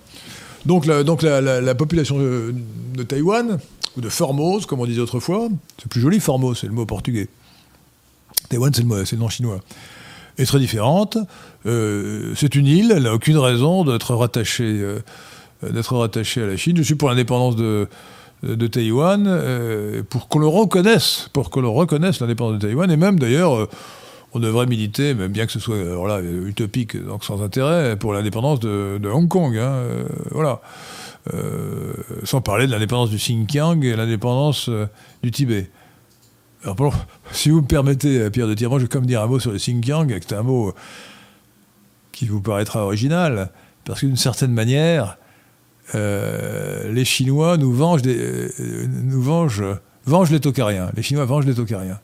Pourquoi? Parce que le Xinjiang était occupé pendant plus de 1000 ans, jusqu'au 9e siècle après Jésus-Christ, par les Tokariens. Les Tokariens, euh, c'était des cousins indo-européens, Arya, qui ont développé une civilisation brillante, euh, s'était converti au bouddhisme et il parlait euh, une langue indo-européenne. Ils étaient d'ethnie, euh, c'était une ethnie indo-européenne, bon, qui a été submergée par les Ouïghours au IXe siècle après Jésus-Christ. Et vous savez que les Turcs ont procédé dans leur avancée vers l'Est, jusqu'en Anatolie, par le grand remplacement des populations autochtones. Mais en général, les Turcs ont eu le bon goût, si j'ose dire, de se contenter de massacrer les hommes et de prendre les femmes. Ce qui faisait que le, grand emplacement les amenait, les, Turcs au fur, et à mesure de leur histoire qu'ils allaient vers l'ouest à, se blanchir, à devenir de plus en plus caucasoïdes, de moins en moins mongoloïdes. L'origine, ils étaient purement mongoloïdes. Et pour des raisons que j'ignore, les Ouïghours n'ont pas eu le bon goût de de garder les femmes des, des, qu'ils ont exterminés. Ils ont exterminé tout le monde, et donc il n'y a pratiquement pas de gènes euh, chez les Ouïghours. Donc il y avait un grand remplacement total, génétiquement total, de la population indo-européenne tokariens, nos cousins, qui ont été donc exterminés, génocidés, populicidés, si vous voulez, par les, par les Turcs ouïghours. Euh, donc c'est pour ça que les Chinois qui sont actuellement en train de génocider euh, les, Ouïghours, euh, bah, c'est abominable, évidemment. si, vous me faites de la morale pure, vous me direz que les Ouïghours d'aujourd'hui ne, euh, sont pas coupables de, ce qu'ont fait leurs ancêtres. Je suis bien d'accord avec vous, mais j'ai quand même une petite nostalgie des Tokariens. et, les Ouïghours sont, des gens épouvantables, globalement, il faut le dire, hein, quand même. Hein. voilà. Donc, je ne suis pas. il, faut, il, faut, il faut condamner la politique chinoise, bien sûr, euh, au Xinjiang. Mais bon, après tout, ils s'en prennent, prennent, à des musulmans, souvent des musulmans fanatiques. Euh, euh, ce qui est quand même intéressant aussi à voir, c'est la bienveillance, en fait, de tous les peuples du monde à l'égard de la Chine, parce que la Chine a mis un million de Ouïghours dans des camps de concentration. La Chine est en train de tuer des Ouïghours. Alors, le, le génocide consiste à empêcher les femmes Ouïghours d'avoir des enfants. L'avortement est obligatoire au deuxième enfant, euh, ou la stérilisation.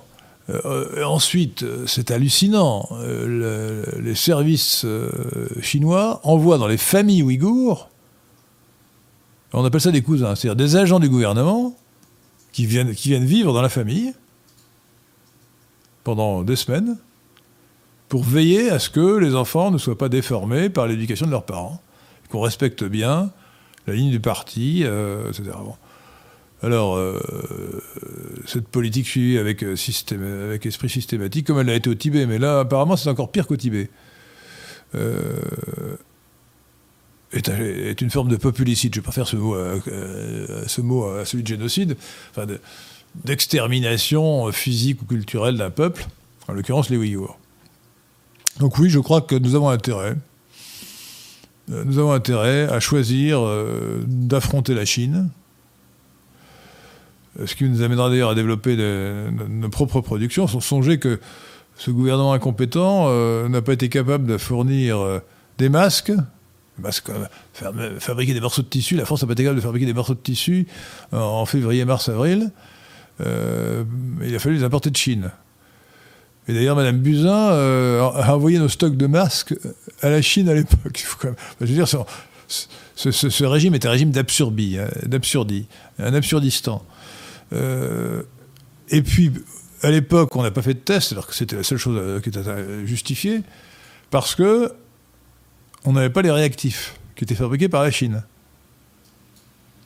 Donc nous avons tout intérêt à nous affranchir des, productions chinoises pour développer notre propre production, en tout cas euh, pour échanger avec des, pays voisins plus proches de nous et moins moins dangereux que, la Chine, euh, comme les pays européens euh, qui font partie euh, de l'Union européenne ou qui n'en font pas partie d'ailleurs, comme l'Angleterre. voilà, donc oui, je, suppose que votre question était orientée dans ce sens. Ben, je partage votre orientation.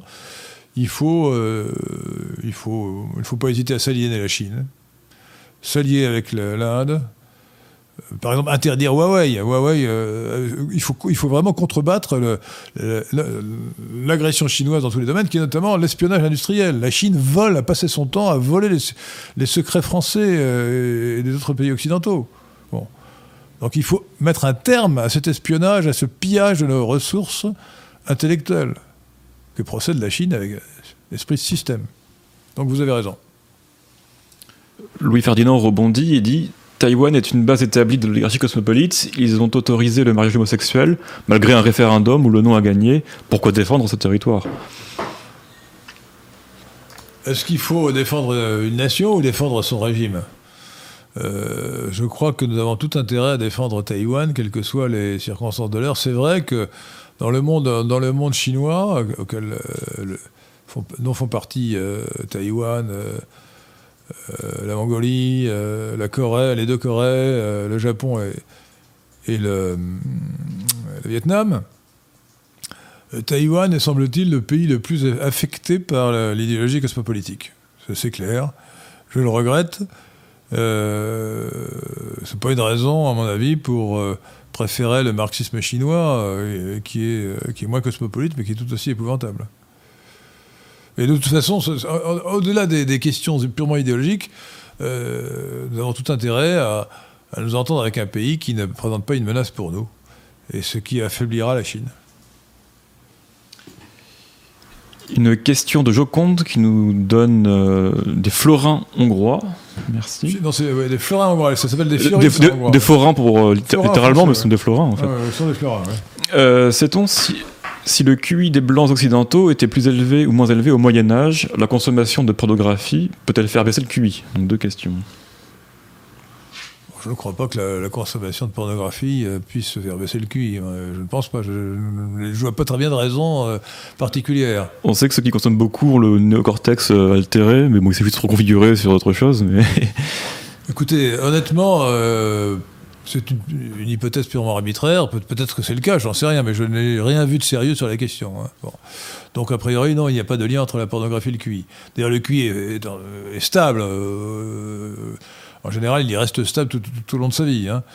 Euh, alors en revanche, on sait, on sait ou on ne sait pas, euh, on discute beaucoup, mais là sur je vais faire rougir Pierre de Tirmont qui est ici, mais il faut voir sur sa chaîne YouTube, Tirmont, donc T-I-R-E-M-O-N-T, euh, sa, sa, dernière vidéo qui est géniale, qui s'appelle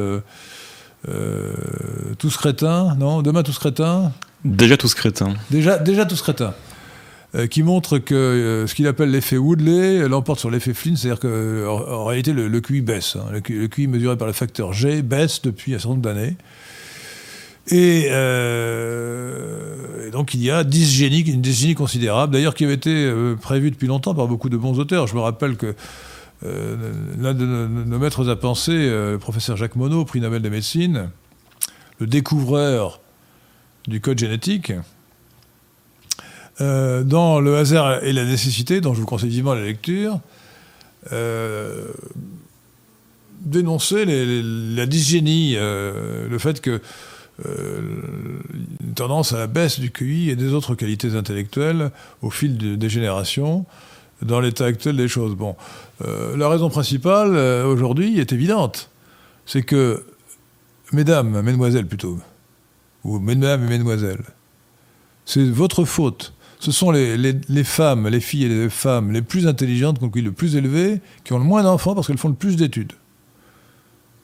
Alors j'ai l'intention, euh, mais nous sommes en, délibération pour savoir exactement ce que nous allons proposer, de faire une vidéo qui s'intitulera Contre la baisse du QI pour un eugénisme républicain. Il ne faut pas avoir peur des mots, hein. c'est bien une politique eugénique, mais pas socialiste, collectiviste, mais républicaine, qui respecterait les libertés individuelles. L'idée serait d'encourager les femmes les plus intelligentes à avoir des enfants, c'est-à-dire à faire l'inverse de ce qu'on fait actuellement. Actuellement, toute la politique vise avec la parité à inciter les femmes euh, à abandonner la famille, enfin à faire des études plutôt qu'à faire des enfants. Et à faire, à faire une carrière plutôt qu'à faire des enfants. Et c'est vrai que quand on a des enfants, et qu'on veut s'en occuper un peu, et même si on se contente de les pondre, ça n'est pas bon pour la carrière, c'est clair. Euh, et donc il faut que les femmes puissent revenir à leur vocation, surtout si elles ont des gènes de, très grande qualité, qu'elles aient des enfants. Donc il faut une politique. Donc euh, la bonne politique, ce n'est pas les allocations familiales, c'est plutôt un salaire maternel qui serait fonction du potentiel de, euh, la femme et, qui serait réservée aux femmes qui ne travaillent pas et qui s'occupent de leurs enfants. C'est ça l'idée générale qu'il faut que nous peaufinions avant de la lancer euh, complètement. Si d'ailleurs vous avez réfléchi à la question, si vous, si vous, vous voulez y réfléchir, il faut vraiment, c'est vraiment la question primordiale. les femmes autrefois, mettons il y a 2-3 siècles, avaient des enfants à 16 ans. Aujourd'hui, les femmes se marient de plus en plus tard. Euh, se marient ou ne se marient pas d'ailleurs. Enfin, elles ont des enfants de plus en plus tard. Il faut une politique familiale, rétablissant la famille, restaurant la famille pour ce, qu'elle est. La famille aujourd'hui est morte quasiment, enfin, elle est, en pièces. autrefois, il y avait en 1789 1% de, de naissances hors mariage. En 1968, il y avait 5% de naissances hors mariage. Aujourd'hui, il y a 60% de naissances hors mariage. Donc c'est consternant. Donc il faut sauver la famille, mais il faut aussi, euh, je le répète, du point de vue eugénique, faire en sorte que les femmes les plus douées aient euh, au moins autant d'enfants que celles qui ne le sont pas, pour arrêter la dysgénie actuelle. Voilà, voilà vraiment, ça c'est une politique de salut public. Hein. Et, donc, sans porter atteinte aux libertés individuelles. Hein. il n'est pas question de stériliser obligatoirement les gens. D'ailleurs, euh, il, faut simplement proposer, inciter, inciter euh, les femmes à avoir des enfants et les femmes les plus douées à avoir, plus d'enfants, sachant que la première politique est d'annuler la politique stupide de parité ou de promotion de la femme dans, le, travail. je ne dis pas qu'il faut empêcher les femmes de travailler, ou qu'il faut ne pas respecter l'égalité de l'homme et de la femme. Je dis qu'il ne faut pas une promotion systématique. L'idée, l'idée qu'il faille systématiquement un pourcentage de femmes partout, dans la politique, dans les élections ou ailleurs, est une euh, stupidité, un scandale, c'est, anti-républicain, parce que ça porte atteinte à l'égalité, à l'égalité entre l'homme et la femme en l'occurrence, et, c'est dysgénique. Donc, donc il faut commencer primum non nocere, primum non nocere, si vous préférez, d'abord ne pas nuire, il faut cesser de faire une politique de parité, de promotion de l'emploi féminin qui porte atteinte euh, à l'amélioration génétique de la population française. Et euh, n'avons pas répondu exactement. Il demandait si le QI des, euh, Occidentaux au Moyen-Âge était plus élevé ou plus bas. Alors écoutez, je n'en sais strictement rien. Je sais, je sais qu'il y a eu, semble-t-il, une augmentation à une certaine époque, plutôt à la fin du XIXe siècle, si, on croit l'effet Flynn, mais après tout, peut-être qu'il ne faut pas y croire. Et donc euh, là, je, pense que euh, Monsieur de Tirmont ici présent est le plus apte à répondre à la question.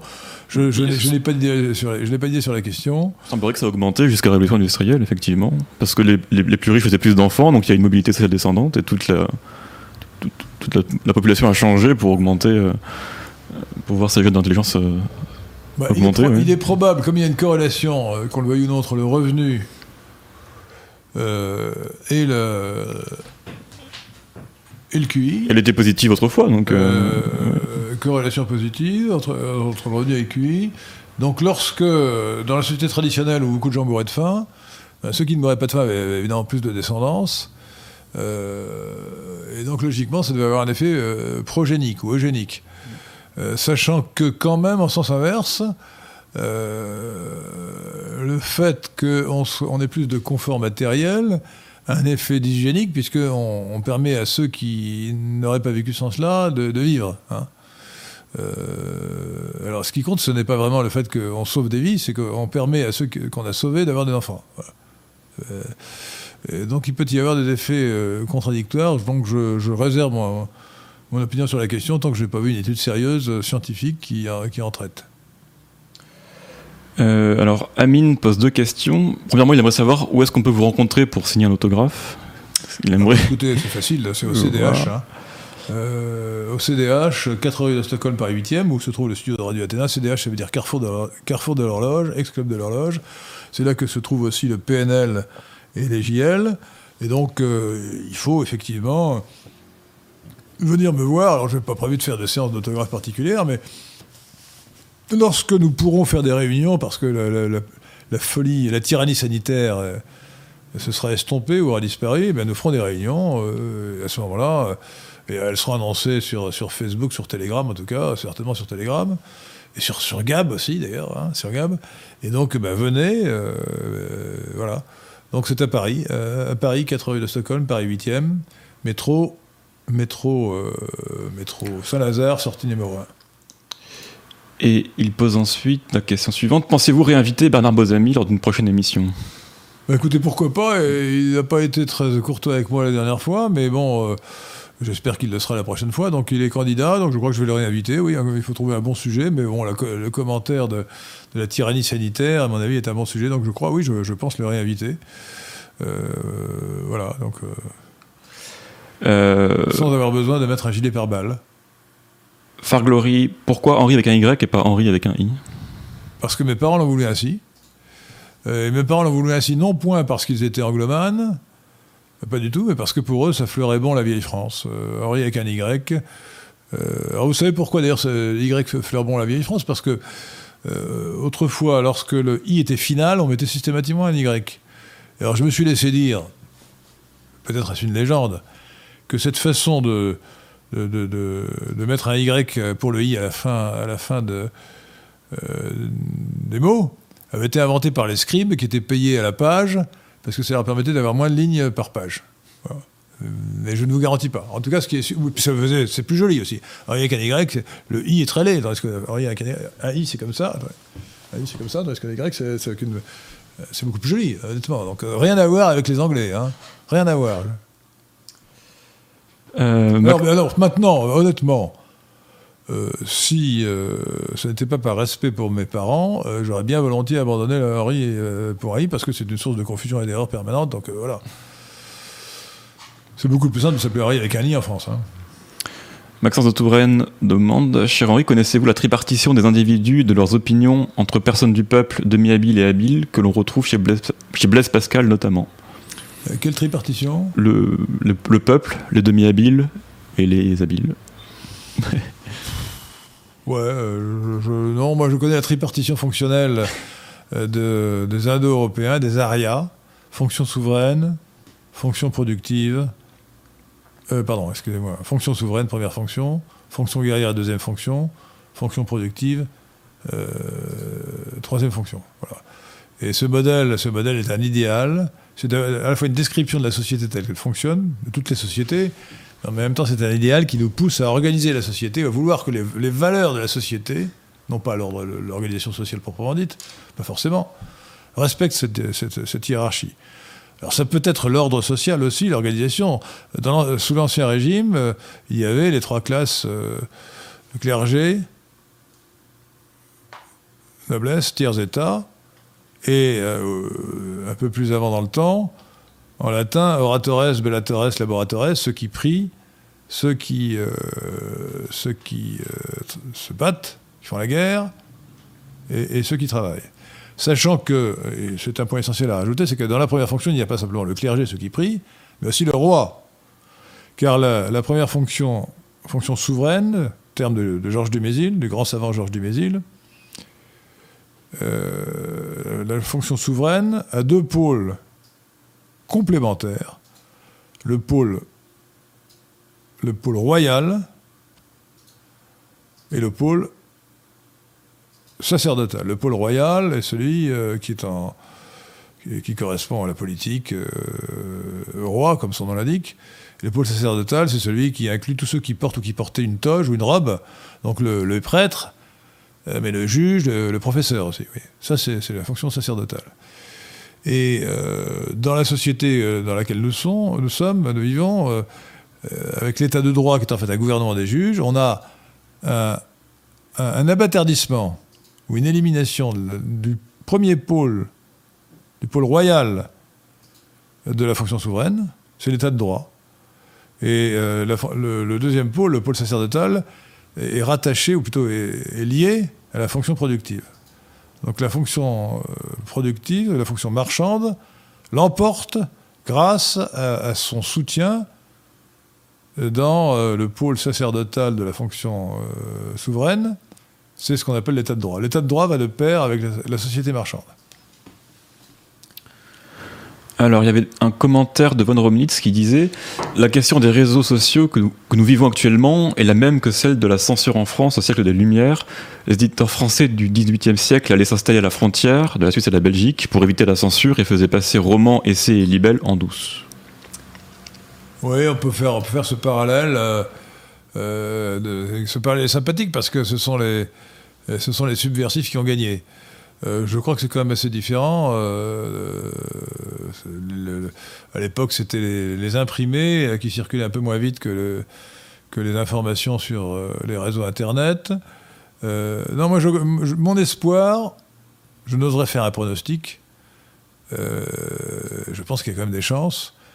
c'est le développement des réseaux sociaux qui respectent vraiment la liberté d'opinion et qui donc sont anti-cosmopolites, parce qu'ils donneront la parole aux anticosmopolites. Euh, donc, c'est en pratique, c'est euh, Telegram, Signal, euh, et puis Gab, surtout. parler aussi, si parler réussit à surnager, à, survivre. Mais Gab, voilà. en espérant vivement que Gab se développe bien et finisse par, sinon supplanter, du moins concurrencer sérieusement Twitter. Donc je, vous répète ce que je disais tout à l'heure, il faut quitter Twitter, et nous allons euh, quitter Twitter, nous, à Radio Athéna, nous avons encore euh, un compte euh, à Radio Athéna, et, Twitter nous bannira que lorsque nous aurons dit que Twitter est dirigé, qu'il faut quitter Twitter pour Gab, et que Twitter est dirigé par une ordure cosmopolite qui s'appelle Jacques Dorsey. Pierre Pierre vous demande si vous pouvez parler de l'affaire du Hamel. Ah oui, c'est un... bah écoutez, dans les euh, j'ai dit que c'était une année noire. Mais euh, essayons de positiver, comme on dit euh, en mauvais français. D'abord, bien sûr, la catastrophe qu'a subie la France à cause de l'incompétence à plusieurs registres de Macron et de son gouvernement a plombé sérieusement les chances de réélection de Macron. Alors moi qui ne cesse de répéter TSM tout sauf Macron, je pense que c'est un signe d'espoir. Macron a quand même très peu de chances d'être réélu en 2022 je pense qu'au second tour, il sera battu par n'importe qui. Euh, parce que, j'insiste, pour l'instant, on n'a rien vu. Euh, les revenus disponibles des ménages français n'ont pas baissé en 2020. Ils ont augmenté de 0,3% selon la Banque de France, alors même que le PIB français a, diminué de 10%. Ça m'étonnerait qu'on puisse continuer à faire de la cavalerie ou à vivre à crédit jusqu'en jusqu'en avril 2022. Ce qui veut dire que tôt ou tard, les Français, et pas simplement euh, les professions les plus touchées comme les restaurateurs, vont subir une sévère déconvenue dans leurs revenus. Bon, euh, alors la deuxième chose, le deuxième élément positif, c'est l'affaire du Hamel, euh, qui apparaît certes en, janvier 2021, mais qui est apparu dès, décembre 2020, qui fait suite à l'affaire Matzneff, apparue en, janvier, décembre, janvier 2020, décembre 2019. Euh, il faut savoir que la pédophilie est une. jugement de valeur, la pédophilie est à mes yeux, comme aux yeux de tous les gens honnêtes, une abomination. Aucune complaisance à l'égard de la pédophilie. Aucune complaisance. Euh, il ne doit pas être permis à un adulte de souiller une enfant, même si cet enfant a 12, 13, 14, 15 ans. C'est abominable. Abominable. Bon. Contrairement à ce que beaucoup croient, la loi actuelle est, suffisante pour punir les pédophiles. Euh, le pédophile, c'est quand même au minimum, euh, il est passible au minimum de 7 ans de prison même si euh, c'est une fille de 13 ans, qu'elle était consentante, ou même si elle a séduit l'adulte, c'est elle qui lui a fait du gringue, comme on dit vulgairement. Bon. Et c'est encore plus s'il y a agression sexuelle, s'il y a viol, etc. Bon. Donc la législation actuelle est bonne. Hein. Ce n'est pas le cas partout, mais elle est bonne. Elle a été, aggravée récemment, euh, donc il n'y a pas lieu d'y toucher. Mais cette législation renforcée met fin à une terrible impunité. Regardez d'ailleurs la vidéo que j'ai faite sur le sujet, euh, pédophilie, la fin de l'impunité. C'était à propos de l'affaire Matzneff. Euh, regardez aussi d'ailleurs sur mon site lesquin.fr euh, l'article que j'ai fait à propos d'Alain Soral qui, est, qui, a, défendu la, pédophilie et, le pédophile Matzneff. Donc,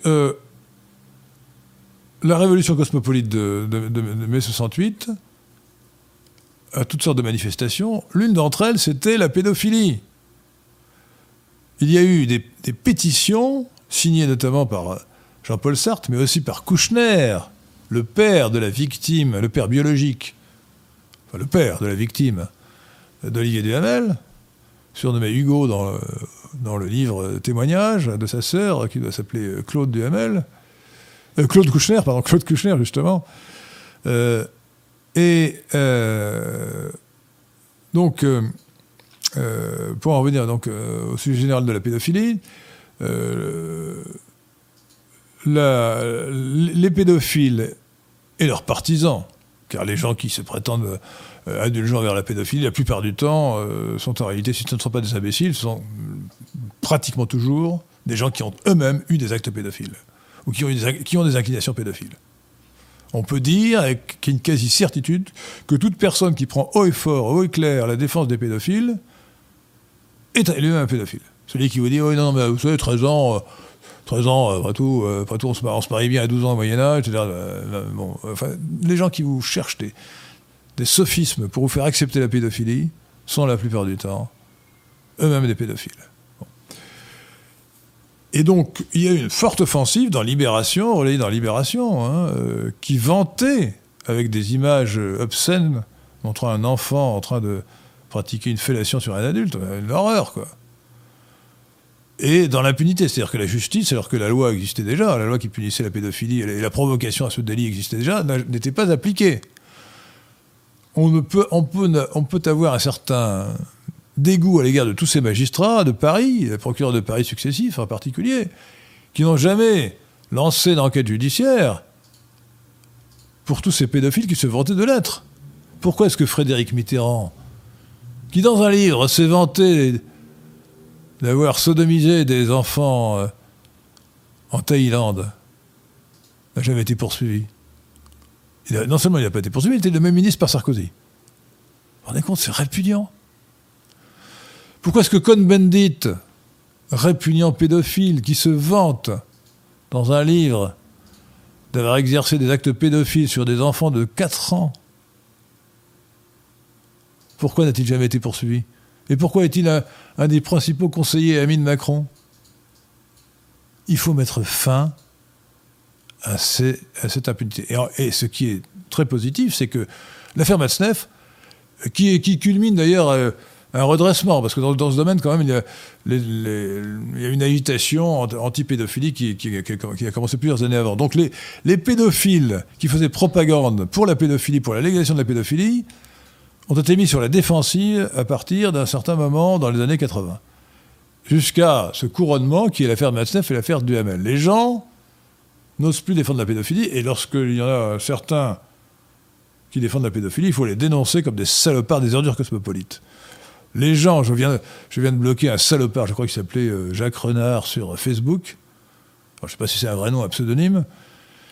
Euh, qui, euh, qui disait que, que Cohn-Bendit c'était pas grave parce que c'était ancien, etc. Enfin bon, euh, c'est monstrueux, quoi, monstrueux, surtout que personne, personne ne sait si, si, si, si, ce salopard n'a pas continué. Enfin, Matzneff, Matzneff, dans une émission d'apostrophe de Bernard Pivot, racontait le plaisir qu'il avait à souiller des enfants, sans que Pivot n'intervienne. C'est monstrueux. Frédéric Mitterrand peut dire à la télévision euh, au-dessus de 15 ans, c'est dégoûtant. Enfin, vous vous rendez compte Vous vous rendez compte Mais ces gars doivent être en prison. Et au contraire, on leur, donne accès au plus haut poste.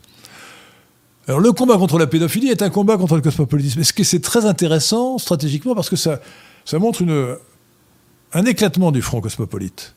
C'est très frappant par exemple qu'à Paris, euh, c'est une une archi-cosmopolite, lesbienne proclamée, féministe proclamée, qui, euh, qui, a des cheveux courts et qui ressemble à un homme, qui s'appelle Alice, euh, Alice Coffin. Coffin. Alice Coffin, qui a, par haine des hommes évidemment, elles sont en général des hommes qui sont pédophiles, a demandé, euh, organiser des manifestations contre l'adjoint à la culture de d'Anne Hidalgo, maire de Paris, euh, qui s'appelle, qui s'appelait, je crois, Bruno Girard.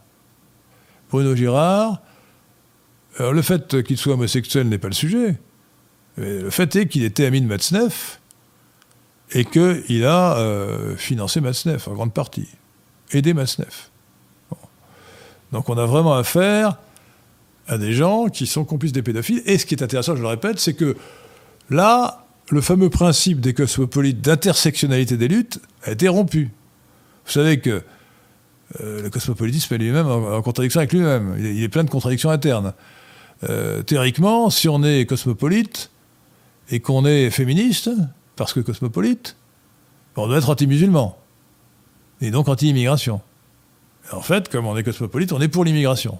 Donc il faut, il faut euh, s'arranger pour euh, n'attaquer euh, les n'attaquer les agressions sexuelles que lorsqu'elles sont commises par des, hommes de race caucasoïde, si possible occidentaux.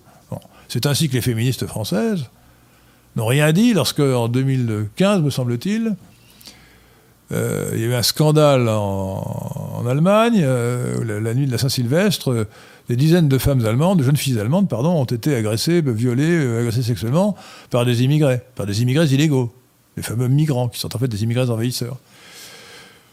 Et là, les féministes, écolo-féministes comme Alice Coffin, ont pris fait et cause contre la pédophilie.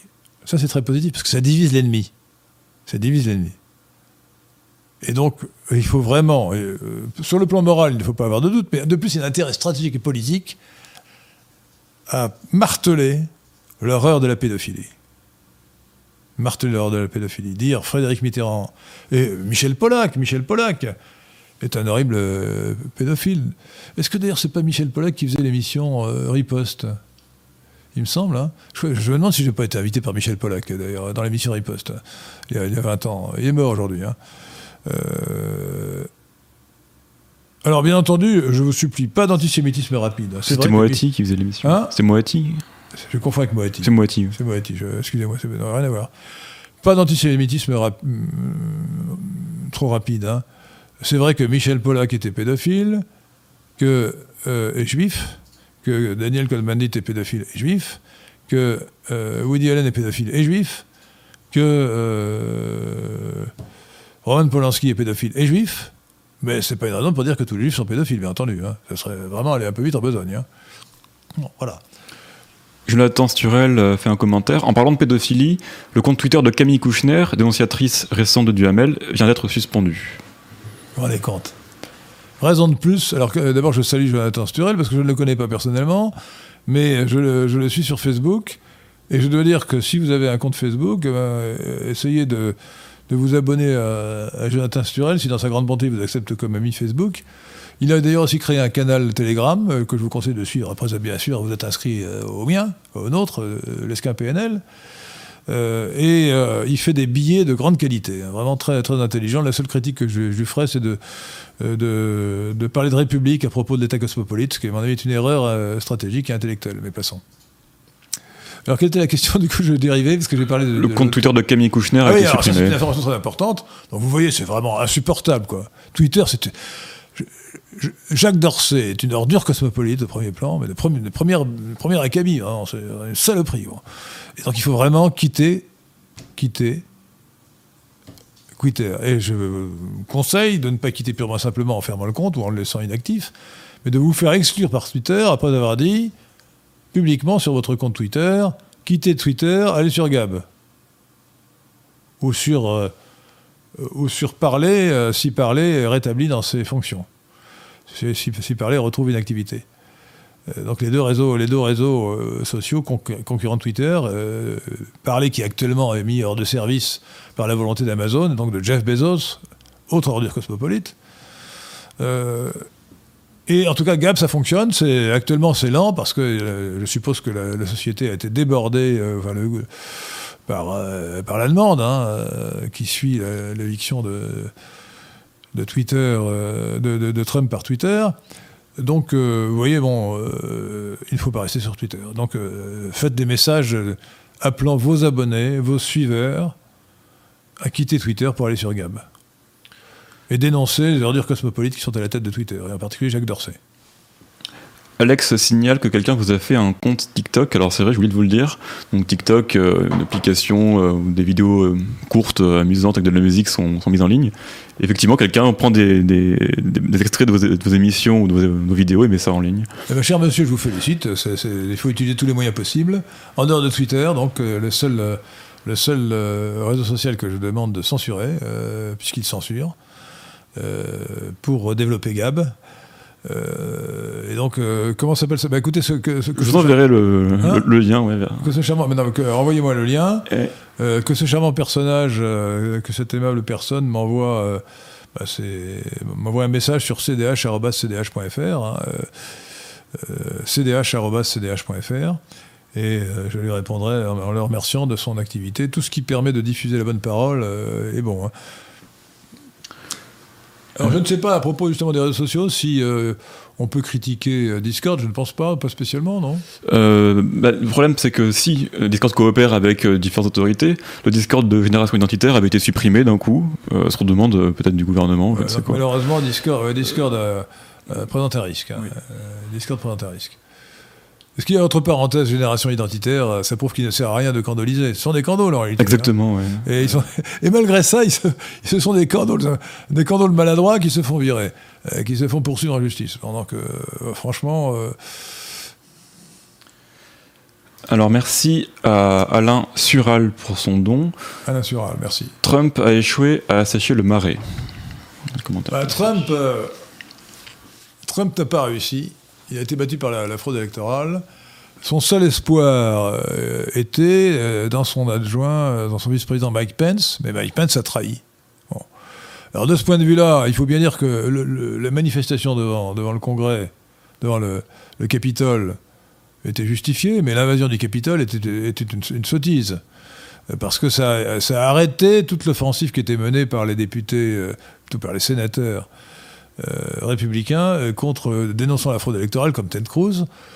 Bon, je ne sais pas si Mike Pence avait l'intention, je ne crois pas du tout qu'il avait l'audace de vouloir faire ce qu'il aurait dû faire, c'est-à-dire dire, écoutez, je refuse de prendre en compte les, les, grands, les grands électeurs des États qui n'ont pas respecté leurs propres lois. C'était, je vous rappelle, le recours qui avait été présenté par le Texas, suivi par une quinzaine d'États, devant la Cour suprême en lui demandant d'annuler euh, les élections de, des États qui n'avaient pas respecté leurs propres lois.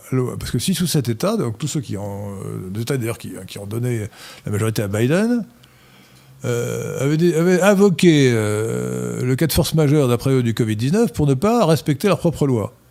Or, ils auraient dû, si vous voulez s'affranchir de, des règles en vigueur, faire voter une loi par le, Parlement de leur, État. C'est ce qui n'a pas été fait. Donc c'était une raison majeure d'annuler, suffisante, sans avoir besoin de démontrer une fraude électorale. Eh bien, euh, la Cour suprême, peu glorieusement, a estimé que c'était irrecevable parce qu'un État n'était pas recevable pour euh, intervenir dans les affaires d'un autre État. Sur le plan strictement juridique, ça peut se défendre, mais dans les circonstances exceptionnelles que l'on connaît, ce n'était pas défendable. Euh, je dois dire que si j'étais juge américain euh, et que j'avais eu à juger des élections, je, n'aurais pas, comme on le fait en général, comme on le fait toujours malheureusement, en matière électorale, je n'aurais pas inversé la charge de la preuve. On demande à celui qui se, plaint de la fraude électorale de la démontrer. Mais la plupart du temps, c'est impossible. En, réalité, la vraie charge de la preuve, c'est qu'il faut démontrer à l'organisateur du scrutin de démontrer la sincérité du scrutin. Prenons un exemple simple l'assesseur républicain ou les assesseurs républicains sont interdits, sont chassés de la salle du vote. Le dépouillement ou le vote se font en l'absence des assesseurs républicains qui ont été expulsés. Ben, personne ne peut démontrer que les démocrates en ont profité pour euh, supprimer 10, euh, 000, 10 000 bulletins de vote pour Trump et pour ajouter à la place 10 000 votes pour Biden. C'est indémontrable. Comment voulez-vous le démontrer? Puisque justement, il n'y avait personne. Donc c'est l'inversion du charge de la preuve. En réalité, il faut dire, dès lors que les conditions n'ont pas été respectées, dès lors que les, les, assesseurs républicains, les assesseurs d'un des candidats ont été exclus, il faut annuler le résultat du bureau de vote. Ça me paraît l'évidence même. Ça n'est pas la jurisprudence aux États-Unis, visiblement, et même pas en France. Bon. Et d'autre part, bon, euh, si la Cour suprême était digne de ce nom, elle aurait dit, premièrement, au moins pour l'avenir, j'interdis le vote par correspondance parce que c'est une source de fraude. Et deuxièmement, euh, euh, et deuxièmement, euh, je euh, demande que tout, électeur fasse preuve, prouve son identité dans le bureau de vote. C'est quand même hallucinant qu'aux États-Unis, en tout cas dans la plupart des États, on puisse voter sans prouver son identité. Merci Figolu pour son don. Merci Figolou. Bonsoir, avez-vous un avis sur Jack London? Oui, c'est un excellent romancier. il, était, un peu socialiste sur les bords, mais enfin, c'était c'est un personnage, euh, un personnage fort sympathique. euh, Qu'est-ce qu'il avait comme particularité? Ben, C'était un bon romancier. euh, je, vous avoue que j'ai lu, des romans de Jack London il y a très longtemps. Ce sont de bons romans, dans le style américain, histoire d'aventure. Je ne pense pas que ce soit un très grand romancier, mais c'est un romancier très vivant. Et puis qui, qui fait vivre, euh, qui, donne, euh, qui donne le goût de l'honneur, du courage euh, et de l'audace. Donc c'est- excellent. Excellent, il faut faire lire, il faut faire lire Jack, Lon- Jack London aux enfants. Je me suis laissé dire qu'il était anti-juif, mais ça, qu'est-ce que vous voulez, bon, c'est un péché véniel. Hein. Euh, merci, à, euh, merci à Canavo pour sa question. Euh, je ne vois que des gens masqués par chez moi, donc pour qui ces gens vont-ils voter? Ah, C'est la grande question. La grande question. Euh, moi, je ne vois que des gens masqués dans la rue, effectivement. Euh, je l'ai dit, je crois, à cette antenne, mais euh, je suis allé deux fois récemment prendre le train gare de, gare de Lyon. Arrivé une demi-heure avant pour prendre le train. J'ai dû croiser 1000 personnes. Toutes étaient masquées sans aucune exception. Toutes. Il y avait une exception, c'était moi. Bon. Honnêtement, si vous étiez là, vous auriez pu faire comme moi. hein. On ne m'a strictement rien dit. Et je pense que le, risque d'avoir une amende de 135 euros est très faible. En réalité, vous dites, ah, j'ai oublié, excusez-moi, ou hein, je, je euh, voilà, on, a- on invente un prétexte, euh, voilà, bon. Euh, si vous dites que moi, c'est une mesure inutile et, dangereuse, peut-être que le, le flic qui se croit responsable d'une mission de service public, en l'occurrence, vous mettra une amende. De toute façon, je vous signale, moi, je vous dis, faites comme moi, je ne si j'ai une amende, je ne la paierai pas. Je ne la paierai pas. Et je- je- je- j'espère que les, services euh, seront submergés et qu'ils auront du mal à, à recouvrer les amendes. Voilà.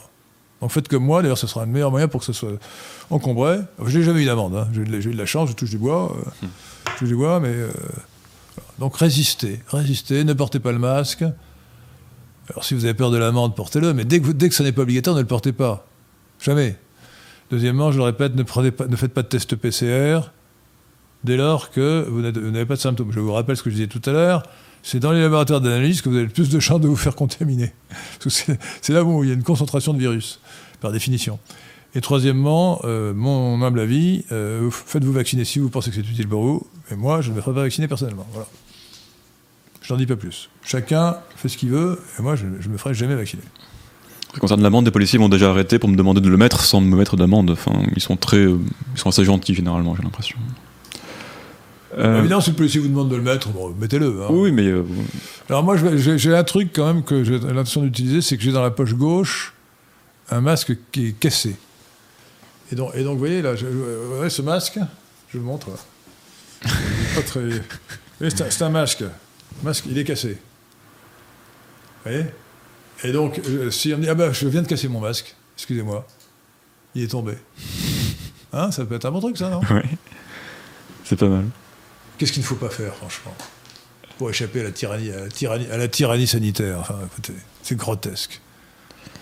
Oui, je, je n'ai pas assez insisté là-dessus, si vous voulez. Je l'ai dit tellement de fois, mais là, vraiment, il faut insister. Enfin, jamais nous n'avions vécu une telle privation de liberté. Pendant la Seconde Guerre mondiale, peut-être, et encore. Supprimer la liberté d'aller et de venir, là, il est plus de 20 heures, je vais être obligé d'avoir sûrement une attestation, j'ai une attestation pour dire que j'ai violé le couvre-feu. Enfin, je n'avais pas respecté le couvre-feu. Enfin, c'est hallucinant. La liberté d'aller et de venir, c'est une des libertés fondamentales. Hein Euh, c'est quand même extraordinaire. Vous obligez à porter le masque. Regardez la, la vidéo que j'ai faite sur ma chaîne YouTube euh, Henri de Lesquin. Mais, écoutez, c'est pire qu'une mesure sanitaire stupide. C'est un enjeu de civilisation. Le masque empêche de voir les gens. Donc on ne peut pas les identifier, on ne peut pas voir leur expression. Identité et expressivité, voilà ce que le masque empêche de faire, de réaliser. Et d'ailleurs, euh, sécurité aussi, rappelez-vous que la loi de 2011 interdisait de porter le masque, avec dérogation pour des raisons sanitaires. Mais le masque, les bandits sont masqués, parce que ça cache leur identité. Donc le masque est une folie, une stupidité complète. Le masque est une folie panicarde. Ne laissez pas, n'intégrez pas la foule des zombies panicards masqués. Soyez un homme du peuple français. Voilà. Bas les masques. Question de Pierre Leroy. Euh, quelle est selon vous la meilleure traduction de la Bible en français et au contraire la moins bonne? La meilleure, la meilleure, traduction de la Bible en français, euh, c'est euh, une traduction ancienne, des, la traduction de Louis Isaac, le, maître de Sassy, le maître de Sassy, qui a été réédité ou republié dans la collection bouquins, donc ça ne coûte pas très cher. C'est la meilleure, traduction. Euh, alors cela dit, euh, à la réflexion, on peut en discuter parce que peut-être qu'il faut simplement prendre une, traduction de la Vulgate ou des Septante. Il faut savoir qu'il y a, alors ça c'est un sujet d'exégèse intéressant, c'est que euh, nous avions, nous chrétiens, la Bible des Septante qui avait été écrite en grec par des juifs d'Alexandrie au IIIe siècle avant Jésus-Christ. Le grand Saint Jérôme, 3e ou 4e siècle après Jésus-Christ, 3e siècle, crois, euh, a, dit euh, oui, mais cette Bible n'est peut-être pas la meilleure. Il faut revenir au texte euh, d'origine, donc au texte écrit en hébreu. En hébreu, sauf quelques exceptions près, écrit en araméen. Donc, Saint Jérôme a écrit la Vulgate, qui est une Bible en latin, traduction des textes originaux en hébreu, qu'il connaissait. Mais on n'a pas les sources, les sources de Saint Jérôme. Donc on a la Vulgate en grec, et la, Vulgate en latin, pardon, de Saint Jérôme, et la, Bible, la Bible des 70, des 70 sages, en grec. Et on n'a pas les, sources hébraïques, l'original hébraïque, dont sont partis les 70 et dont est parti Saint Jérôme. Alors on a cru intelligent, y compris d'ailleurs, je suis obligé de dire, Louis Isaac, le maître de Sassy, de, de, chercher chez les juifs, chez les juifs pharisiens, dans le judaïsme talmudique, pharisaïque ou rabbinique, comme vous voulez, c'est la même chose, euh, les versions de la Bible qu'ils avaient conservées. C'est la version dite des massorettes, la version massorétique, qui date du 8e siècle après Jésus-Christ. Et moi, je trouve inouï que les chrétiens considèrent comme une source fiable, sûre, recommandable, une version qui a été établie par des juifs qui vomissaient les chrétiens et le christianisme. Donc moi, si j'étais pape, excusez-moi, je prends ni pour, ni pour le pape ni pour Napoléon. Je veux dire, si le pape faisait ce que je lui conseillais de faire, je lui dire, écoutez, pour l'Église catholique, vous avez le choix entre les Septante ou la Vulgate. Terminé. Puisqu'on n'a pas de source plus fiable, euh, j'interdirais même que l'on utilisât la Bible, euh, une Bible, euh, une Bible qui utilisa comme, toutes les Bibles d'aujourd'hui, hein, euh, celle des masserettes. Donc, ou bien vous avez une version des Septante euh, ou la Vulgate, mais je ne sais pas s'il y a une traduction en français de la Vulgate ou, du latin en français ou, de, ou des Septantes euh, du grec en français. si vous parlez le latin ou le grec, rapportez-vous à l'original. Mais les, toutes les versions qui partent de, de la Bible hébraïque des masserettes me paraissent douteuses. Voilà. Bon, moyennant quoi, la meilleure, dans toutes ces versions-là, la meilleure, c'est Louis Isaac, le maître de, le Sassy, début du XVIIIe siècle, donc un, grand janséniste, le meilleur traducteur. La pire, euh, écoutez, la pire, je pense que c'est probablement celle qui est utilisée dans l'Église conciliaire, mais euh, en tout cas une très mauvaise, c'est la Bible de Jérusalem. Hein. Alors j'ai pu constater en faisant des comparaisons de traduction que cette Bible est calamiteuse. Elle est judéo-servile, ou pharisaïco-servile si vous préférez. C'est hallucinant.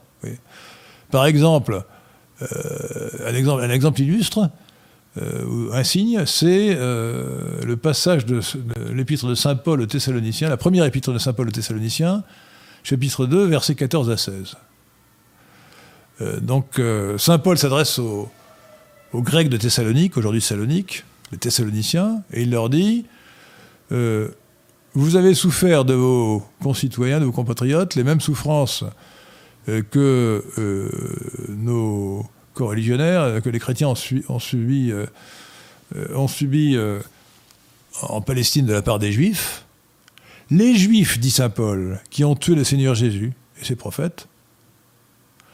Les Juifs, qui sont les ennemis du genre humain. Euh, et qui ne plaisent point à Dieu, les juifs sur qui la colère de Dieu s'abattra jusqu'à la fin des temps. Voilà ce que dit. C'est terrible, terrible. il ne s'agit pas des quelques juifs qui ont demandé à Pilate la mort de Christ, il s'agit bien des juifs qui ont rejeté le Christ. Donc de tous les juifs d'aujourd'hui.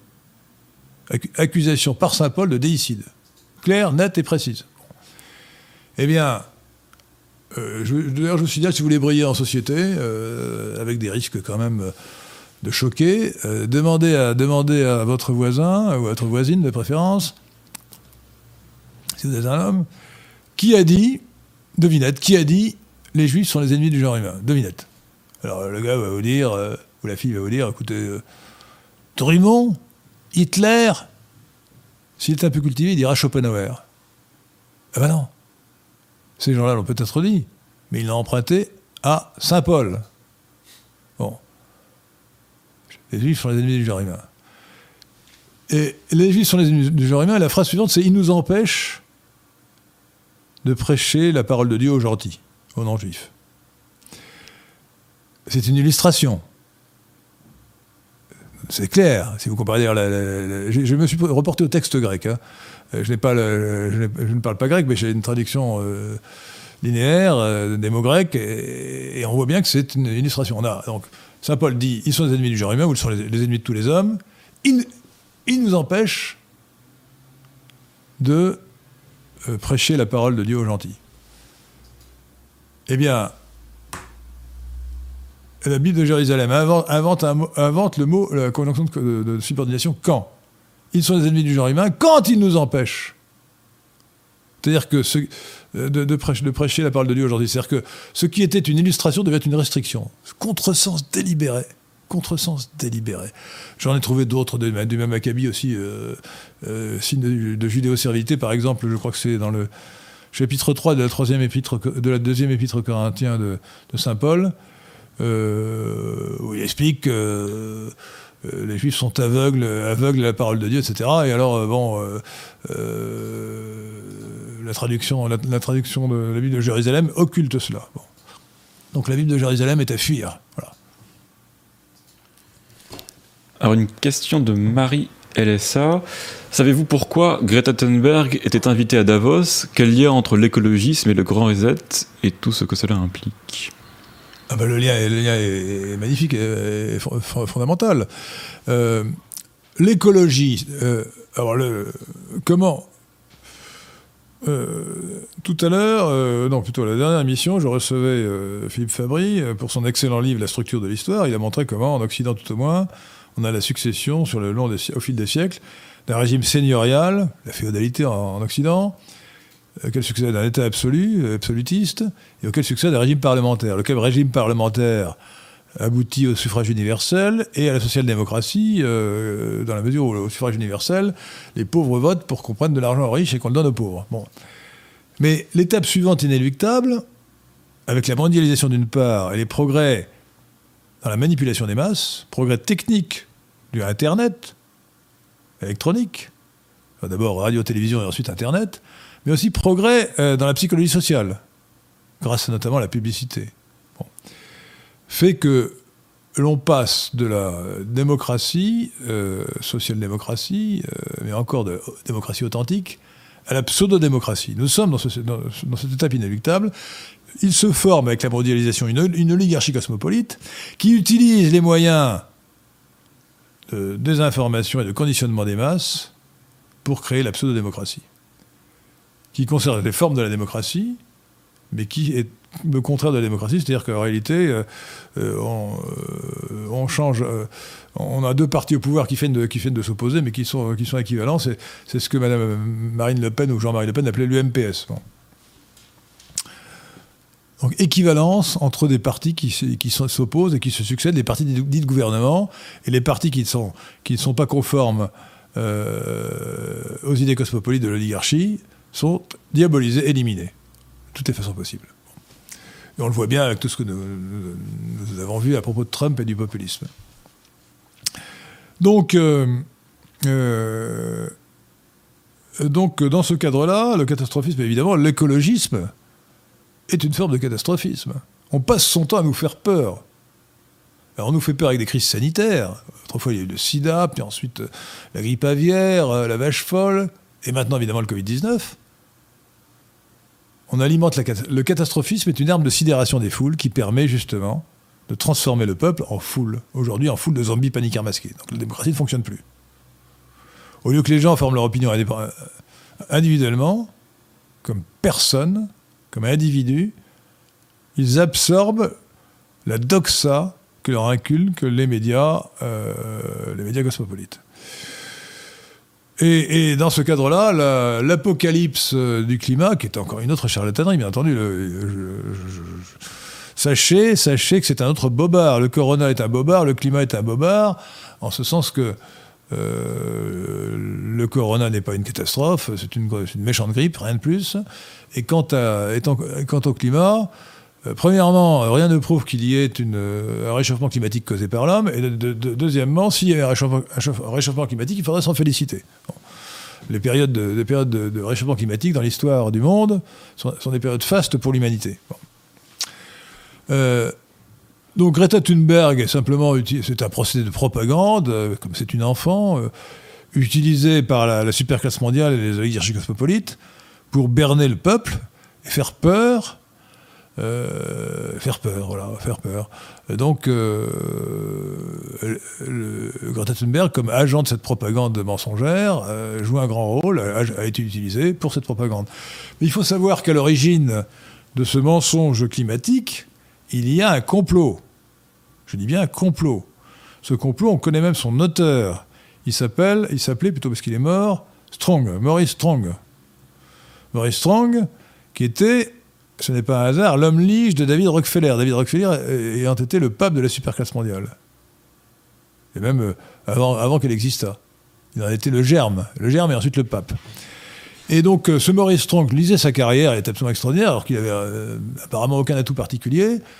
Il a été propulsé à des postes considérables, et notamment il a été secrétaire général adjoint des Nations Unies. C'est lui en 1992 qui a organisé le conditionnement des peuples et des dirigeants au nom de la crainte du réchauffement climatique. C'est le sommet de Rio de 1992. Et depuis, alors c'est lui qui a créé le GIEC, et le GIEC qui est un, central de désinformation. Hein une centrale de, désinformation. Bon. Donc, donc le, le, réchauffement climatique est un bobard qui est central dans la propagande cosmopolite destinée, destinée à aliéner et à servir les foules. Les peuples pour en faire des foules. Une question de Lude. Connaissez-vous Janusz Korwin-Mikke, je ne sais pas comment on prononce, un nom polonais, ancien parlementaire européen polonais connu pour ses dérapages et son libéralisme extrême? Non, je ne le connais pas une grande moustache. Il avait fait une déclaration sur l'intelligence des femmes et c'est ah ça qui l'a poussé à faire. J'ai oublié son nom parce que les noms sont un peu. Écoutez, euh, il a dit euh, cet, homme qui m'a l'air fort sympathique. Excusez-moi, mesdames, mais c'est statistique. Hein, vous êtes, vous êtes auditrice de Radio donc vous êtes forcément d'une intelligence supérieure. Mais il faut savoir que contrairement à ce qu'on a longtemps cru, euh, il est démontré maintenant grâce à Richard Flynn, c'est bien cela Flynn, F-L-Y Lynn, faut pas confondre avec Flynn, il y a les deux. Elle fait Flynn, j'ai fait une faute. Richard Lynn, L-Y-N. Richard Lynn donc a démontré qu'il y avait un écart d'environ 5 points de moyenne, en moyenne entre le QI des femmes et le QI des hommes. Voilà, c'est un fait. Pour le facteur G. Hein. Bon.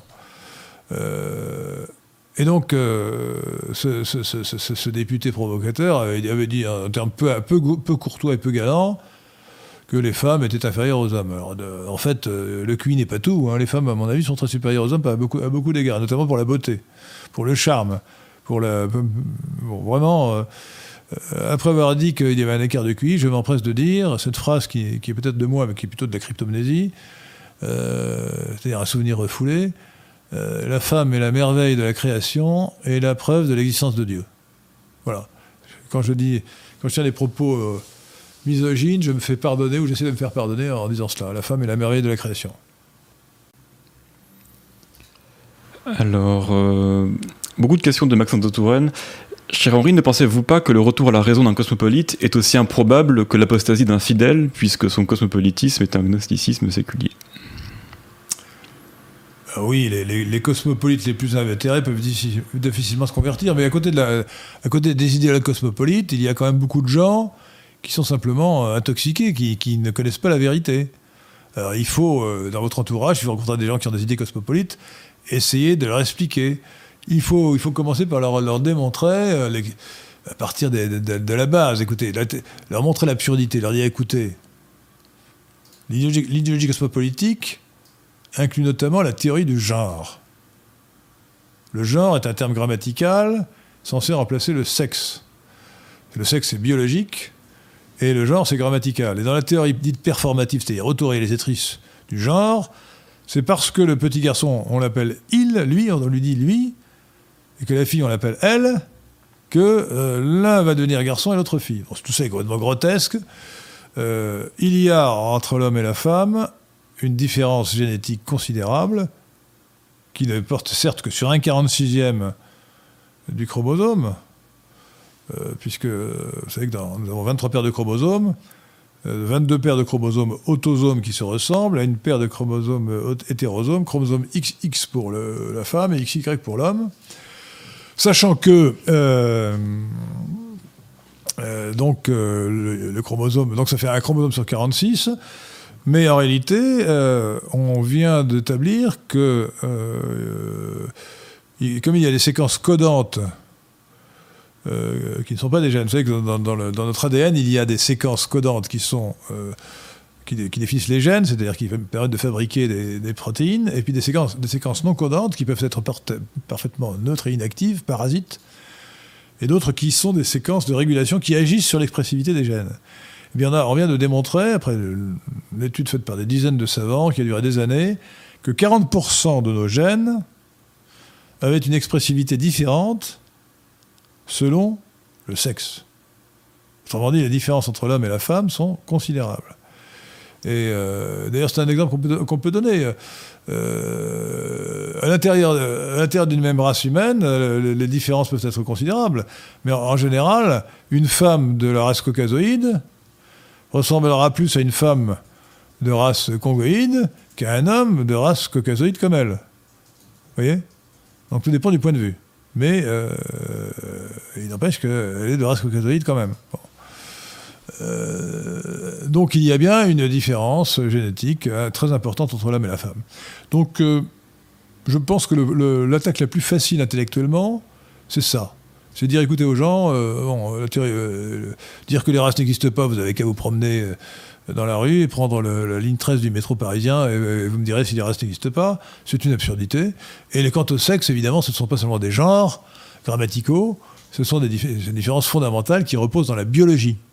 Bon, il est démontré que la différence entre l'homme et la femme est d'abord biologique. Bien entendu, euh, les sociétés peuvent vouloir donner des rôles plus ou moins différents à l'homme et à la femme. C'est une histoire stupide de le nier. Mais on ne peut jamais éviter, éliminer cette différence fondamentale entre l'homme et la femme. Euh, voilà, donc euh, partez de là pour montrer. Et puis ensuite, après cette démonstration, vous expliquerez à votre contradicteur ou ami de tendance cosmopolite, vous lui direz la vérité. Nous sommes nos gènes nous sommes nos gènes. Alors plus précisément, il faudra dire nous sommes notre ADN, puisque comme je viens de le dire, euh, une partie de nos gènes, euh, une partie de notre ADN n'est pas codant, mais agit quand même dans l'expressivité des gènes. Donc nous sommes notre ADN. Autrement dit, notre identité est formée dès la conception. Dès lors que le spermatozoïde rencontre l'ovule au moment de la conception, nous avons un génotype. Nous avons notre ADN, notre identité génétique ou ADNique, peut-on dire, est définie jusqu'à la mort. Elle ne va pas changer. Et donc, euh, alors si de plus on est chrétien, si on pense que, comme moi, que euh, au même moment, euh, une âme apparaît dans le corps, dans ce corps constitué d'une seule cellule, eh bien c'est un argument évidemment décisif pour conclure que l'avortement, qui est la mise à mort d'un enfant innocent, est la mise à mort d'un enfant innocent, et donc c'est moralement un crime. Et peu importe le stade de développement. Euh, c'est comme si on disait, puisque euh, si on, vous, est-ce qu'on peut vous tuer pendant votre sommeil profond quand vous n'avez même pas de rêve? Ben Oui, effectivement, avant euh, le développement du système nerveux, au bout de je ne sais combien, trois mois, on ne peut pas dire que, que, l'enfant ait, conscience de lui-même, si peu que ce soit. Mais il est déjà lui, il est déjà ce qu'il sera. Il a déjà son génotype, il a déjà son âme. Merci alors au donateur, merci à Décapsuleur pour son généreux don, qui nous dit Génération identitaire, pour ses actions médiatiques, prétend défendre l'Europe en parlant anglais. Devrait-il rédiger leur slogan en latin? Bah, ce, serait mieux que, ce serait mieux de le faire en latin qu'en anglais. Oui, je, les ai critiqués sur Facebook.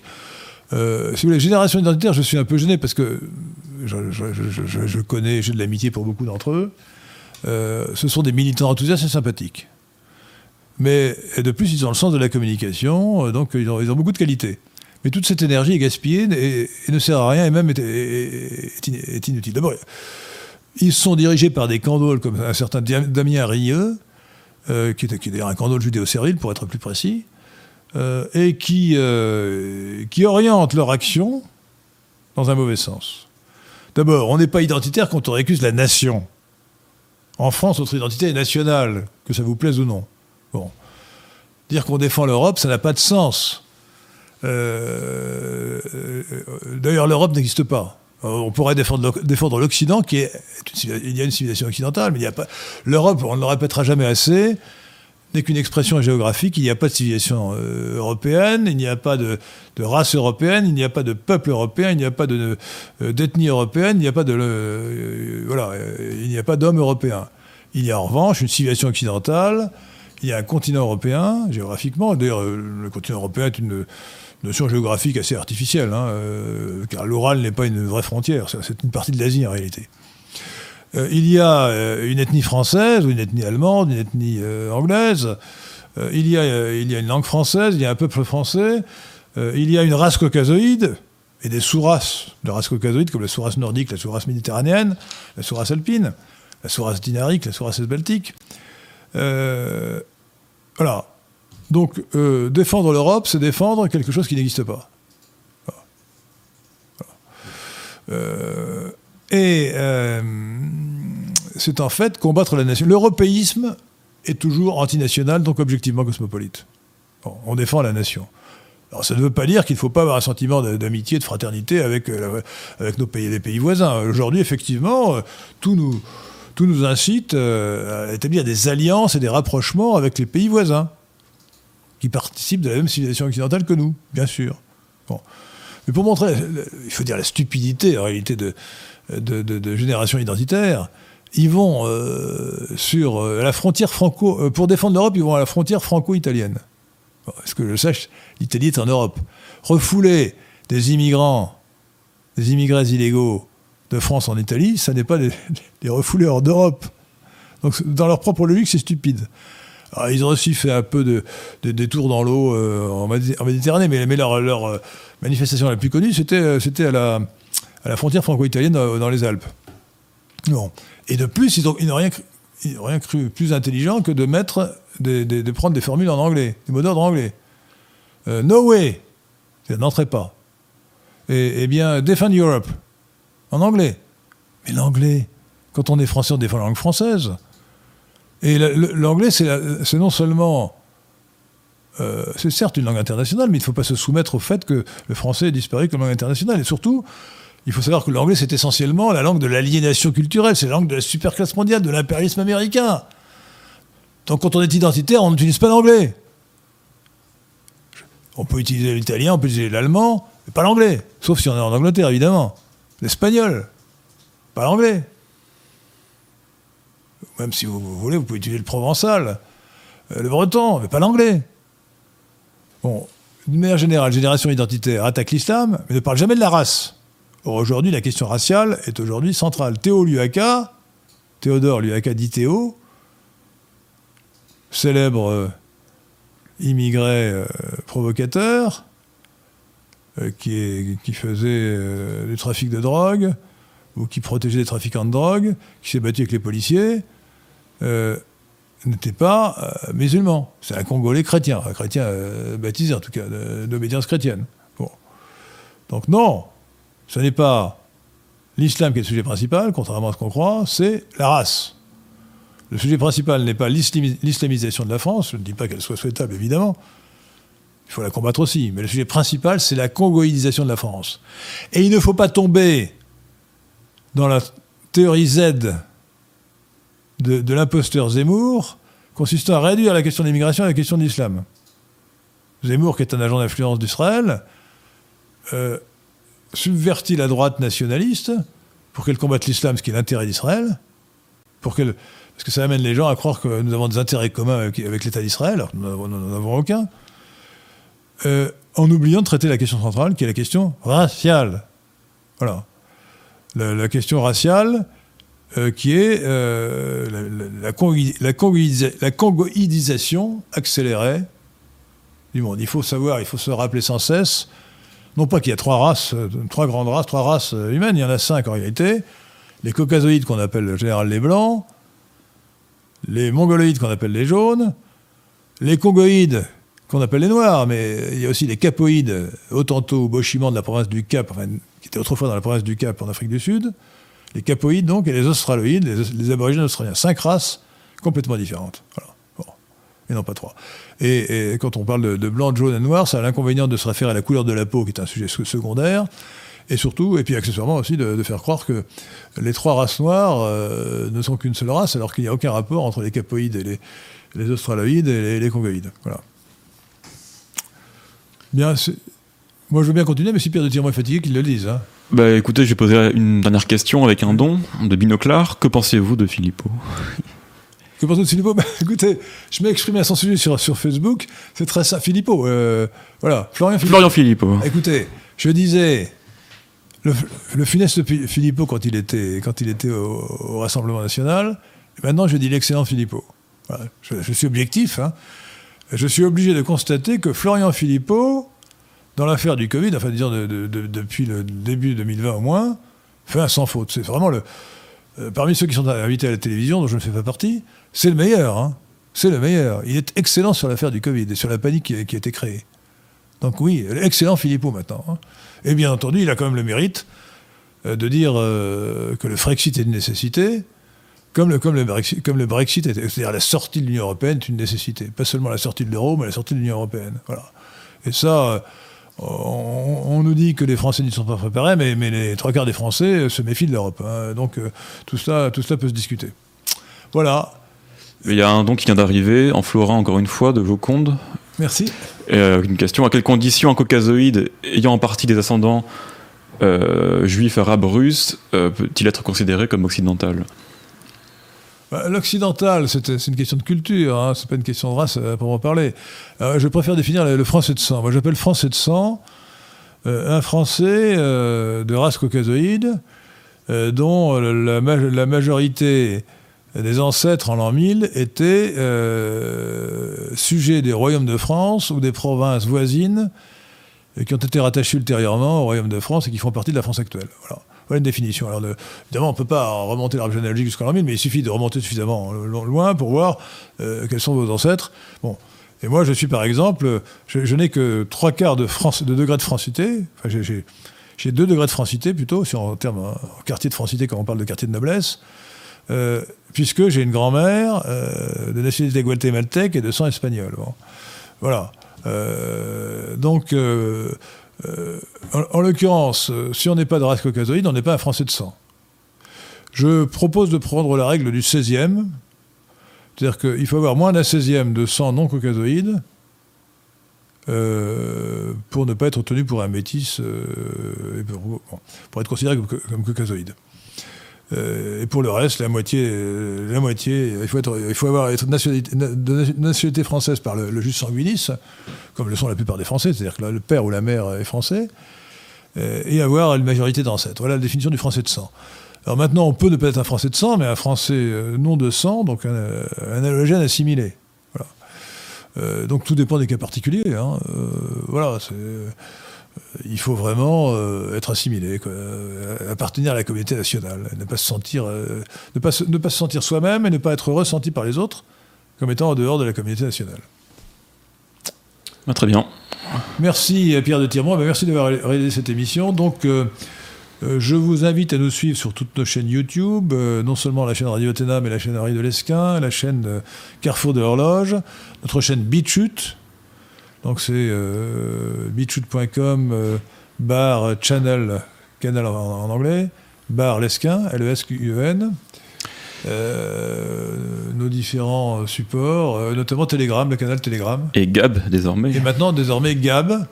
Alors Gab, là, c'est tout, tout, chaud d'aujourd'hui. Hein. Pierre de Tirmont avait créé son compte Gab il y a 2-3 jours. Oui. Et moi, je l'ai créé aujourd'hui, le 11... 11 janvier 2021. Et donc j'espère que vous serez nombreux à quitter Twitter, euh, mais quitter Twitter avec un barreau de d'honneur, c'est-à-dire en disant euh, euh, je quitte Twitter, suivez-moi sur Gab. Hein. Et, abonnez-vous, abonnez-vous à moi quand je serai sur Gab et abonnez-vous à Henri Delesquin. Mon, mon, mon, identifiant sur Gab, c'est Henri, Henri Delesquin. Henri avec un Y. Henri, alors les espaces sont remplacés par des traits de soulignement, le, trait, le tiret du 8. Henri trait de trait Lesquin. Voilà. Eh bien, et faites des dons. Euh, alors sur Tipeee, euh, ce n'est plus possible actuellement. Par PayPal seulement, je crois. Euh, mais ça va être. Jean Laporte va s'en occuper. Nous allons bientôt rétablir la situation sur Tipeee. Merci beaucoup, chers auditeurs, et à bientôt.